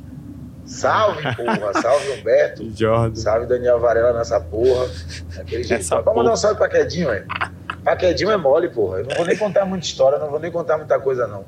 Vou só colocar mais uma vez, publicamente, o meu respeito que eu tenho por esse cara, minha admiração por ele. Tá ligado? Por ser um cara muito foda, por ser um cara de respeito mesmo assim, quando eu digo de respeito, pelo fato dele ser ele, Quedinho, o homem do Flau. É. Lembro que quando eu cheguei em São Paulo, sem nada, zerado, duro, tinha porra nenhuma. Quedinho, meu irmão, não tenho grana pra ir pra casa. Do nada que ele me consegue uma grana, eu vou pra casa, faço meus corre, vou em outros shows, ele me ajuda assim, várias vezes, outras vezes, me bota em show. Então, por esse cara eu só tenho respeito e admiração, meu irmão. Você é maluco. Quedinho, te amo pra caralho. Sucesso pra você demais, meu irmão. Você merece o mundo. Você é louco, tamo junto. porra, véi. Aí vocês vão me fuder, viu? É. Tem uma porrada de áudio desse aí, é. Tem, tem 12. Tô brincando. Caralho! caralho, Jordan. Irmão, bom pra caralho. Moleque bom. Humorista foda. Você vê, ele, ele é outro palavrão, ele xinga. Assim, às vezes a gente, a gente se junta mais com as pessoas que parecem com a gente, né? No palco, profissionalmente falando. E ele veio, ele é amigo do, do João Pimenta, que também é um cara que me ajudou também lá de Salvador. E aí ele veio pra cá e falou, Cadinho, meu irmão, tô apertadão. Falei, porra, esse moleque é bom. Pô, se eu puder fazer alguma coisa pra ele, velho. Vou botar você num show. Aí botei no show. Ele falou, Quedinho, mas e essa grana? Dá pra tu me adiantar? Eu falei, porra, eu tenho 600 conto. E esse cara precisa de 300. Puta que pariu, tem que pagar a conta aqui, velho. Eu vou, eu vou, eu vou. Meu irmão, passa aqui que eu vou te dar o dinheiro. Porra, não tenho dinheiro pra ir aí. Falei, caralho, tem alguma conta de alguém que eu deposite? Não, eu tô perto do Gui, do Gui Preto. Eu mandei o dinheiro pro Gui, e aí o Gui foi no banco, sacou, deu pra ele. Meu irmão, rolê do caralho. E aí depois ele foi, foi abrir um show do Ventura, falou comigo. Eu falei, Ventura, meu irmão, tem um moleque que é muito bom em Vitória. Vitória da, da Conquista, eu acho. Feira de Santana. Ah, é verdade, é isso mesmo. Feira de Santana. Meu irmão, o moleque é bom, bota ele aí pra abrir. O Ventura falou, Quedinho, tranquilo. Aí ele foi abrir, eu falei, e aí? Ele, porra, foi bom pra caralho. Vou com ele pra Salvador. Falei, bota pra fuder, moleque. Vai lá que você é bom, faz o teu melhor. E aí depois ele veio pra cá e eu falei, e aí, tá tudo bem contigo? Ele falou, não, tá tudo bem, agora eu consegui show. E eu vou abrir o Ventura aqui. Falei, que lindo. E aí depois ele entrou na agência do Ventura, eu falei, tá porra. Depois eu vi, meu irmão, quando eu vi o moleque subindo, eu falei, caralho, que bom que eu dei aqueles 300 conto pro cara, velho. Não foi só os 300 conto. O Jordan veio aqui, é um dos episódios mais vistos do canal. E a... ele fala na história lá no nosso podcast que ele fez aqui, que ele conversou com a gente, que o ponto de virada da carreira dele foi justamente abrir esses solos do Ventura. Que ali ele falou, cara, eu tô aqui abrindo o show do Maior do Brasil, isso aqui pode me abrir portas. E ele já tava naquela parada da. Já tinha passado da coxinha já. A coxinha já era é. luxo. E ali, quando ele foi fazer o show é, do Ventura em Salvador, depois o Ventura conheceu ele, tarará, ali que eu acho, pelo menos o que ele disse aqui, né? Foi que desenrolou toda a carreira dele e hoje, porra, Ah, porra. é, coxinha hoje é troco. que coisa boa. Então, Eu fico muito feliz. Com moleque é certeza, ah, esse respeito todo aí se deve a também, com certeza, de maneira direta, se ajudou a ele a se tornar um comediante. Ah, que que vai saber se o cara não desiste numa Desiste, dessa. né? E acaba fazendo merda. Mas ele é bom pra caralho. Ele falou muito bem de você mesmo, né? Ele veio aqui. Ele, ele destacou. Assista o episódio dele. Ele Tá. destacou aí. o seu, a sua importância na Ah, vida dele. Que Tem mais um áudio mais de um um? amigo seu e Bora tem lá. as perguntas das pessoas do grupo Ah, aqui boa. também. Tá. E manda esse segundo áudio. Bora aí. Salve galera do Flow, vocês estão bem? Ah, Zoeira, meus amigos do Gutão. Planeta Podcast. Filha da puta. Guta Andrade aqui, dando um salve. Humberto, Varela. E eu sei que o Kedney Silva, o cara mais tesudo de stand-up, tá aí com vocês. Toma. Manda ele tirar a camiseta. Já começa Olha, agora. tá Tira frio a pra camiseta, caralho, Kedney. tá doido? Duvido. Só a biqueta. Tá muito Tira a frio, biqueta pra porra. fora. Você é Tô maluco? esperando. Vai se fuder.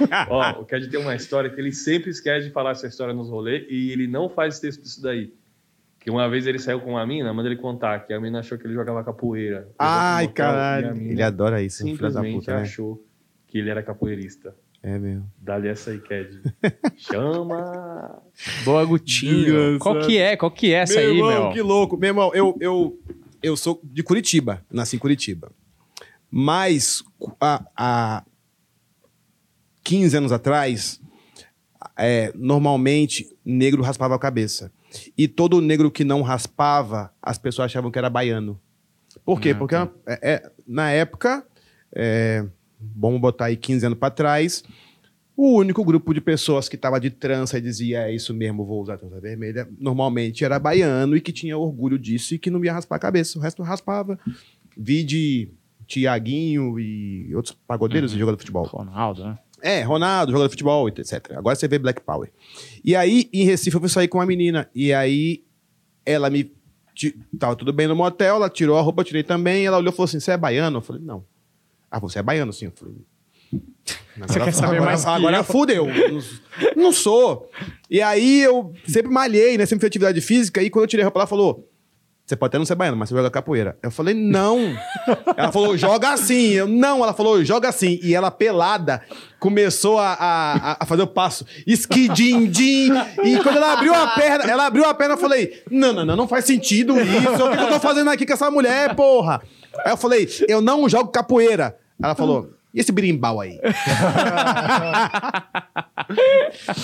Foi de verdade, mas agora baiano que eu jogava capoeira. Foda. Que Essa e outras histórias no podcast de vocês? Essa eu já contei em podcast, mas não no, no nosso. E eu já, eu já contei, acho que sim, em viagem. Eu sou muito cara, assim, eu, não- eu não sou muito cara que senta e fala, vou escrever a respeito da queda do WhatsApp. E me dá um caderno, não. Eu tô aqui, eu falo com minha mulher, olha que engraçado, né? Não sei o que, não sei o que, não sei o que, não sei o que, não sei o que, não sei o que. Aí eu vi ela fazendo assim, ó. Ela fala, hum, aí tem. E se eu falar isso aqui, ela é. E se eu falar isso aqui, ela é. Ela tá anotando? Eu falei, não, mas eu- deixa eu construir a história. Isso aqui é, isso aqui é, isso aqui é. Eu falo, pronto. Aqui eu desenvolvo 15. E aí nos- nas viagens, eu contei. O cara falou, ah, um motel, uma vez eu desmaiei. Ele falou, uma vez eu não sei o quê. Eu falei, meu irmão, é a mulher que me, me confundiu com capoeirista. Caralho, o que, que é isso? Eu falei, ai, tem.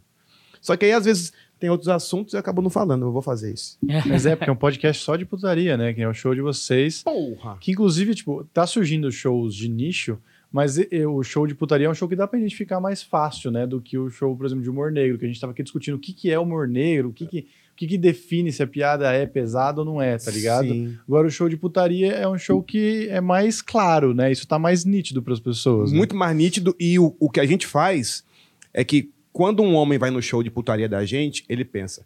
Ele vai dizer que a esposa não quer dar o cu pra ele, Uhum. ele vai dizer que a mulher não quer dar porque tá com dor de cabeça. E aí, quando chega lá, a gente entrega outra coisa. Mulher gosta de chupar rola, mas ela quer uma rola boa, uma rola do cabeção, daquela veiona. Ela não quer uma rola murcha, sabe aquela rola de casado que vem assim, aí os caras falam? E a mulher fala: É isso aí, tá vendo o que ele falou? O cara não quer tomar banho. Aí a mulher fala: Vai tomar banho. O cara fala: Porra, tem que tomar banho. Ela, óbvio, nojento. Aí a mulher fala: Porra! Ó, tá vendo? É você ali, é o que ele tá falando. Então é outra entrega, entendeu? É outra vertente da putaria. Então o show da gente é mais mulher e a mulher leva os maridos. Os maridos começam o show assim. E aí? Daqui a pouco você vê o cara fazendo assim. a gente achei, achei que ela tava do mesmo time, meu. É, tá me entregando, porra. Não, o cara, ah, o cara vai com a rola que dobra, sabe aquela rola que o cara vai botar? faz assim, ó. Aí a mulher fala, isso, porra! E o cara fala, nada a ver, nada a ver. Nada a ver. Nada a ver, irmão. Tá entregando a gente. Mas aí é um nicho, só que a gente imaginou que ia ter um monte de marmanjão dizendo, ah, ela não quis me dar mesmo. E aí a gente resolveu ir pra outra, outra, é, outro approach desse assunto. Que é um assunto muito mais pró-feminino. Ah, o cara não sabe chupar direito, né? Fica linguando, né? Pra linguar, é pra chupar. A mulher fala isso mesmo. Então, Uhum. Aí a gente achou esse nicho. E você é um cara casado, né? Porque o Sim. negócio da putaria tá muito ligado ao cara solteiro, tá muito ligado nessa Sim. coisa assim do, ah, é só o jovem solteiro que vai pra putaria. Não, o cara casado também tem a, Também. a vida de putaria dele. Porra, tá motel. Meu irmão, você que é casado aí, meu irmão, leva sua mulher pra motel. É outra pessoa. Em casa, ela transa no mute, né? Fica, hum, hum. Porque não pode fazer barulho, porque tem as crianças ali, o vizinho vai ouvir. Meu irmão, mulher casando no motel, porra, é outra pessoa. Você chega, tipo, eu tava com a minha mulher de, de quatro aqui, aí eu falei, em casa. Fui dar um tapa, ela levantou e falou, vai me agredir? Você agora é o nego do Bora hoje. Tem tudo a ver. No motel, eu dei um tapa, ela falou: bate mais forte, filha da puta. Eu falei, caralho. Deixa eu desconectei aqui, fui lá olhar na cadeira e falei assim: tá tudo bem aí. É isso mesmo, eu não posso arrebentar. Então, tem coisa que a gente fala que é de casado, que eu falo que é de casado, também da época de solteiro, mas que qualquer um na- que se coloca naquele ambiente que a gente consegue entregar fala: Isso mesmo. Porra, é, ó, por que você não leva pro motel? Fala, meu irmão, leva ela pro motel, não leva pro motel, não, caralho. Leva pro motel. Meu irmão, você vai se dar bem pra caralho. Leva. A mulher fala, eu vou. Eu vou fazer, ah, mas também você, se ele sair daqui também e falar que vai entrar no motel, você também não vai querer, né? Ela falou, não, tem que preparar. Eu falei, é, também, mulher casa também é foda. Tem toda uma preparação, tem que avisar com cinco meses de antecedência, que vai no motel. Então, tudo vira uma piada, entendeu? Uhum.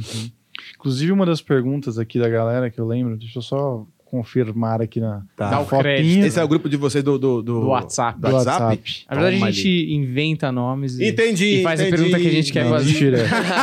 Ó, Então vem a Shirley de Diadema. Tem, aí, realmente. Grupo do Não, Planetinha. tem, tem, tem, tem. Ó, Eliane Vieira, quem foi o melhor e o pior convidado do Para Maiores Cast? E por que você sente tanto, tanto frio? Porra, não, Ela Ele, adivinhou. não sei. A primeira coisa que ele falou quando ele entrou, né? Não sei. É, por que que eu sinto. Bom, vou primeiro pra, do frio. Não sei porque eu sinto tanto frio. Tanto- ainda mais porque eu nasci em Curitiba, né? É. Não faz sentido nenhum. Mas acho que é porque as cidades que, eu, que meu pai foi. é, trabalhou, que ele foi transferido, todos eram muito quentes. Então era Nordeste, Brasília, Amazonas, Brasília. Eu morei muito pouco no sul. E aí acho que é por isso que eu sinto. E também porque eu não tenho tecido adiposo. Eu sou magro e eu malho bastante. Uhum. Então minha. A gente tava reparando nisso. Meu percentual de gordura é 9. Assim. Então, Cara, é baixíssimo. é, cara. bateu frio. Se eu não estiver tomando remédio assim, eu resfrio. Então, antes, antes, de São, antes de morar aqui em São Paulo, eu vinha pra cá resfriava, voltava resfriado. Puta, inferno, né? Porra. Eu, hoje eu tô com frio. Minha mão tá geladona aqui. Não, eu tô com frio também aqui, mas é o ar. aqui Mas é o frio, ar. Aqui todo mundo Aqui sente já todo mundo sente frio, Aqui é assim mesmo. É, e a pergunta, o melhor e o pior. Putz. Então, pior não tem. Teve. Ah, o- peraí, deixa eu, deixa eu me lembrar. Teve alguém que a gente não falou tanto de sexo. E que, assim, não é que a gente achou pior, mas é porque o assunto a gente começou a falar de sexo, não sei o que, não sei o que, não sei o que, não sei o que, e fomos pra um caminho que eu falei, não tem nada a ver com sexo isso, mas vamos, tudo bem, vamos trocar ideia sobre isso. Ai, eu, eu acho que, não é o pior, mas foi que a gente mais saiu do assunto, pra vocês terem uma ideia, foi o Ed Gama. O Ed, a gente começou a falar de sexo e depois a gente tava falando de é, TDAH, Ah, já explica muita coisa. e de, porra, e de e que ele tomou Ritalina e que a Ritalina fazia mal a ele. E a gente foi por esse assunto de remédio que interfere no sexo. E a gente foi e eu falei, mas se o. Eu, assim, eu falando, a gente conversando, mas o assunto tava muito bom. Especificamente sobre isso. Mas eu falei, se um cara entra aqui no podcast e fala, ah, podcast de sexo. E ele entra, a gente tá falando de TDAH e Ritalina, e como a Ritalina mexe com os hormônios, que mexe com o humor. O cara que fica com zero humor. Eu falei, não, não, não, não. É uma hora e meia e a gente tá falando sobre outro assunto. Então a gente desviou um pouco do assunto, mas foi, foi bom. Mas a gente desviou do assunto, que era um assunto específico. Aí, Sim. imagina, a gente faz prova de português, a professora fala assim: fugiu do tema. Sim. Foi isso. Então, por isso eu achei que não foi tão bom. E o melhor, velho, vocês têm que chamar ela aqui. É a Abiana. A Abiana é uma mulher que ela tem um livro que chama Contos Putos. E ela pratica normalmente sexo anal. Tanto ela no cara quanto o cara nela. E ela leva isso como uma bandeira. E ela falou. Aí ela começou a contar uns, uns contos eróticos, ela falando, porque a mulher também gosta de fuder o cara. Aí eu botei um cintaralho, comi o cu dele com força. Ficou eu, Flávio e o Guto assim. é? Ela falou, é. E aí eu comi o cu dele, ele gozou gostoso. Depois ele foi e comeu meu cu também. E a gente. Caralho. E ela não tava. É igual a gente no stand-up, ela não tava falando por falar. Ela tava de olho fechado. Então ela tava imaginando isso e contando com a verdade que eu falei. Talvez dar o cu seja bom. Juro. dar o cu dessa porra com essa vontade. Será né? que minha mulher quer comer meu cu? É. Talvez queira. Talvez Abriu queira. minha mente. E aí, como é que foi pra você? Foi bom pra caralho, só que eu não consegui dar o cu ainda. Só dei a primeira falangeta, só. a primeira falangeta sem unha, eu já deixei, mas o resto todo eu não consegui. Mas foi, foi pra caralho, porque foi, foi assim, a gente não tinha ideia. É, E a gente vai chamando as pessoas e a gente não tem ideia. Uhum. Eu queria citar só mais um, que é das meninas que foram, que eram de, de filme pornô.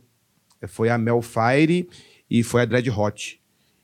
E o gosto delas sexual não tem nada a ver com o que tem nos filmes, porque a gente assiste e fala, ah, então é isso. Os Ah, filmes delas, Os inclusive. filmes delas, inclusive, ela fala, não, não, não, não, não, não. Eu, eu faço porque os caras vão gostar, porque eu sei que a mulher vai pegar de um lugar. Aí a Mel Fire falou, eu faço porque o cara me paga pra fazer isso. Eu falei, então, mas se, se um namorado seu pedir pra você dar um tapa na cara dele, ela falou, não, eu não namoro com ninguém pra dar um tapa. Eu faço porque o cliente pede. Olha. Então a gente vai pra um lado muito mais humano, não sabe? Não fica igual. E aí, como é que é dar pra dois caras? E aí, como é que é dar o cu? E aí, como, como é que você ganha muito dinheiro com isso? Então a gente vai pra mais um. Sim, mas e você? A Melzinha. Você gosta de quê? O que, que você gosta? O que, que você vê de, de sexual num cara? Você gosta do cara de barba? Você gosta sem barba? Aí ela começa a falar e vai se soltando. Você fala, olha, nem é essa figura que a turma tava falando. Pronto, hoje, eu não, nunca assisti nenhum filme dela, mas ela já foi em show da gente em- ao vivo, assim. E eu falo assim, essa menina não bate em caras. Ela não pega e enfia um Ah, num cara. Ela é uma menina doce. E aí, gente, adorei, ri tanto. Poxa, que legal. Uhum. Essa mulher enfia a porrada nos malucos, chuta o ovo dos caras, pisa com um salto na bola. Falei, não. Uhum. Mel? Nossa, salto na bola deu até uma. Nossa? Bicho! E ela falou, Ah. eu gosto de chutar. Só que aí, no relacionamento dela mesmo, porque o podcast lá, pô, até, por favor, você queria muito que vocês fossem lá. Menos o Deco. porque falou mal de mim, mentira. Deco vai também. Mas é, é uma troca de ideia de amigos, que podia ser mesmo no camarim da gente, e que a gente tá falando assim, não sei o que, não sei o que, mas e aí, você gosta de quê? Não, eu, por exemplo, eu não gosto de boquete. Eu falo, eu não gosto de boquete. Não gosto de boquete? Como assim? Aí vai explicando, trocando ideia, Uhum. cervejinha, não sei o que. É um bate-papo totalmente. Solto, né? Soltão. E é uma temática que todo mundo gosta de falar. é, né? e tem alguma coisa, alguma peculiaridade, todo mundo tem alguma peculiaridade. Exato. É, então, pra. Quem quem foi que perguntou pra moça? É, Eliane Vieira. Eliane Eliane Vieira. Vieira, obrigado pela pergunta, mas foi isso. A outra pergunta tem muito a ver com isso aqui também, que é do Vinícius Jacovac, mas eu não sei se ele tá zoando, porque eu não sabia que tinha rolado É, pergunta se ele foi convidado para o Surubão dos Humoristas. E qual a história mais doida que ele já presenciou nos bastidores com o pessoal. Não precisa contar quem foi. Rolou um Surubão dos Humoristas? Você não foi convidado, E eu não tô, sa- eu tô por mas- fora dessa. É, Fiquei de também não fora. tô sabendo, não. Você não foi também? Não. Pô, foi mó bom. Foi, você foi, Dacão? Desenrolado, hein, pra show. Desenrolado, joga fácil, né? Recebeu, matou a bola. Cara, tô brincando, não tenho a menor ideia. Não, Será? Surubons Humoristas eu não sei, mas tem, tem a casa de, do, do Réveillon da turma que o chapa é quente lá. Mas Você foi nesse é- Réveillon? Não, eu fui Ah. no dos casados. Pessoal mais de boa, cada um com a sua bicicleta, entendeu? Swingão, é, não? não, swingão nunca fui. Não, eu, eu, eu não, não sei. Eu posso, posso ter muito quadrado pra isso, mas eu acho que é, é um, um- Uhum. Eu não sei se. Eu já, eu já, quando solteiro, já fiquei com duas mulheres, mas aí eu era só um pedaço de carne ali, elas estavam se beijando e. Aí. Pau duro aí e tal, não. Não, tudo bem. Tava beijando a outra aqui, lê, lê, lê, lê, lê, subiu, pronto, ela gosta, eu não. Então sobe nele aí, elas ficaram se beijando e eu era só uma rola, gozei, ela falou, pronto, agora vai pra lá que a gente vai terminar aqui. Aí eu falei. Hum, não Sabe o que é quero o pior? Sabe o que é o pior dessa história? Ele acabou e as meninas falaram: a gente não tá satisfeita. Vai, vai vaza que a gente vai terminar. Nós vamos terminar aqui e você vai embora. Eu falei, eu peguei minhas coisas e fui embora pra casa. Eu Falei, não, não, não, não quero mais não. Eu vou focar numa pessoa só. E aí agora não. Agora casei e aí eu, eu, eu canalizei a minha, a minha energia sexual toda pra minha mulher. Então eu tenho estratégias pra ela querer transar. Então, por exemplo, eu tenho 42 anos, mas eu malho, que ela tem 32. Então, quando ela tá muito tempo assim, sem nada, eu falo assim, me ajuda aqui a malhar. Ah, eu tô sem camisa. Ela dá um olhadão, eu falo, hum, aqui, se não, se não pegar aqui, eu vou ter que fazer outra merda. Eu vou ter que É. aparecer de cueca, Uhum. sabe? Fala assim, ah, pega aqui a toalha pra mim. Ela sai, eu tô de pau duro, sabe? Aí eu vou nas estratégias, mas eu canalizei mais pra ela mesmo. É muito bom, você não pode pedir, né? Não, você não pode dizer assim, ó, como é que faz? Então, porra, faz um mês e aí... Aí a mulher fala, ai, tá me obrigando? Eu também não quero mais. Você tem que ir dando uns inputzinhos, entendeu? E botando um... É tipo... Mensagens subliminares. É, você vai botando uns pão assim, ó, o passarinho vir pegando, você vai deixando aqui, sabe? Comprou uma cueca diferente, aí passa de cueca, mas fala que tá de cueca, tá frio, é. Nem tô com frio. Você vai botando assim, entendeu? Apresenta um pau bom, duro, do cabeção, sabe? O jambão, sabe? Aquele jambão mesmo do cogumelão. Mas você pessoa fala: o que, que é isso aqui? Não, nada demais. Eu acordei, sonhei. Mas tá tudo bem, vai passar. Ah, Aí você vai plantando a semente e vai regando. Uma hora você colhe. Aí você vai só Essa é a vida do casado. Isso é muito bom. Isso é a vida do casado. Maravilhoso. Agora, eu não sabia que na, nessa putaria lá do Réveillon, eu achei que era uma putaria com, com externos. Não sabia que entre eles rolava. Não, também. é dos é, externos. externos. Só que aí os externos joga pra todo mundo também. Ah, entendi. Ah, pingou uma menina. Aí a menina fica com o maluco, fica com mulher também. Que, Entendi. dos humoristas. Olha aí. aí. Esporadicamente rola um. Todo mundo junto. Uma comunhão ali. É, ninguém separado. E aí eu já tô assim. É, é 42, né? Eu já tô assim. Ué, mas. Mas não. Você fazendo as contas. Mas ele não, não tava beijando o maluco, mas agora tá beijando ela. Eita porra. E, sim, sumiu os três? Não, não, não, não, não. não. É, eu, não- eu, não- eu, é, eu, eu sei que tem, mas eu. Não, eu acho que eu prefiro ir pra uma casa que só tem os casados. E uma hora vai estar cada um pro seu quartinho, né? Uhum. Transa lá e ninguém vai. Organizado. É, organizadão e tal. Eu, eu já fiz muita putaria, mas agora eu tô bem, mas. Tá mais Seguro. de boa. E eu também já fui muita putaria, então eu tenho que controlar, senão eu me perco. Você tá casado há quanto tempo? Tô casado, eu tô há 10 anos com a minha esposa e Ah, casado há porra. 8. Faz tempo, então. Faz um tempão. Faz um tempão, mas eu já fui da putaria bastante. Mas esse aí, esse- esses detalhes que você deu pro imaginário popular já é o suficiente, né? Uhum. Você sabe que isso aí já, já virou um clickbait, já. Com certeza. Meu irmão, dos humoristas. podcast Como dos é? humoristas ainda, É, velho. O pessoal já vai Oxi, criar as meu irmão, teorias. tem. Tem e tem muito. Tem um, tem um caso que eu. Tem um caso, vou contar um caso, eu não vou dizer nome, mas vocês vão vai, vai imaginar. Uma moça foi pra casa dos humoristas, e aí, quando chegou lá, ela fez a fila indiana e falou: pode vir um por um. Aí foi um, falou, fulano, tá te chamando lá. Aí foi outro, que era uma menina que era externa. Foi outro. Aí quando foi outro, o cara falou, ih, não deu não. É. Por quê? Porra, palmolão. não conseguiu, não. E aí a menina falou: manda ele vir aqui, que agora é questão de honra. Aí foi lá, chupou enlouquecidamente, aí subiu meia bomba e atolou do jeito que tava, dobradão, sabe quando o cara volta aqui dobra assim? botou dobrado, transou, e mas foi bem mais ou menos. Já contaram essa história pra gente. A casa dos humoristas, moleque, do solteiro, é chapa quente. Embaçado. Oxi. E ela cumpriu o que ela foi fazer. Ela falou, cumpriu, ela vou dar falou, pra todo vou mundo. passar o rodo em todo mundo e passou mesmo. E É se isso. a mulher se garantia. Ela deve ser filho de militar, essa moça. É, ela falou, eu- se eu vim com ela- foco, eu vou entregar Eu vou tudo vencer. que eu tenho. É vou vencer maravilhoso. mesmo. Experiência com rodo, né? Maravilhoso. Seja com o rodo. Excelente. Bom, depois dessa tem que encerrar esse episódio. Cara. Vai pra onde? isso Senão, aqui, na né? verdade, o que, que nós vamos entregar demais, né? Olha, Ked, eu queria agradecer por você ter colado aí. Muito obrigado. Oh, Baita papo feliz. maneiro. É, a gente vai se cruzar aí nos palcos, com certeza. E Total. quem sabe aí no podcast de vocês também, né? Porra, vamos lá no nosso podcast, é bem legal. Pra quem tá assistindo aí, para maiores cast. E a gente fala sobre o sexo de uma maneira bem desconstruída. Até a gente mesmo se desconstrói em algum momento. Uhum. Momento não, em todos. Porque a gente vai querendo saber as coisas. E aí é um papo bem legal. E, porra, muito obrigado pelo convite. Fico muito feliz. Imagina, A valeu. galera veio aqui, já tinha falado que era do caralho. Eu fico muito feliz por ter falado do papo. Tamo junto, Bertinho, considerações? Obrigado. Você que é o cara que fala coisa bonita no final. Eu Agora você falar jogar aqui. esse... Eu, não, Não, eu, você pergunta se você eu sou, eu sou o mensageiro da alegria, entendeu? Eu tenho que manter essa Eu, não, aparência. eu pedi pra ele falar uma coisa bonita? ser. eu não me Não, lembro não, de ter pedido. não- eu falei, não, não, porque- eu não O que acontece é o seguinte, aqui hou- houve uma quebra de protocolo aqui. Isso é Normalmente, verdade. Não é? Eu Ah lá, já notou comigo. Não, é que Você eu... sabe que eu cuido do dinheiro, né? Mas o Varela tá certo. Só pra saber.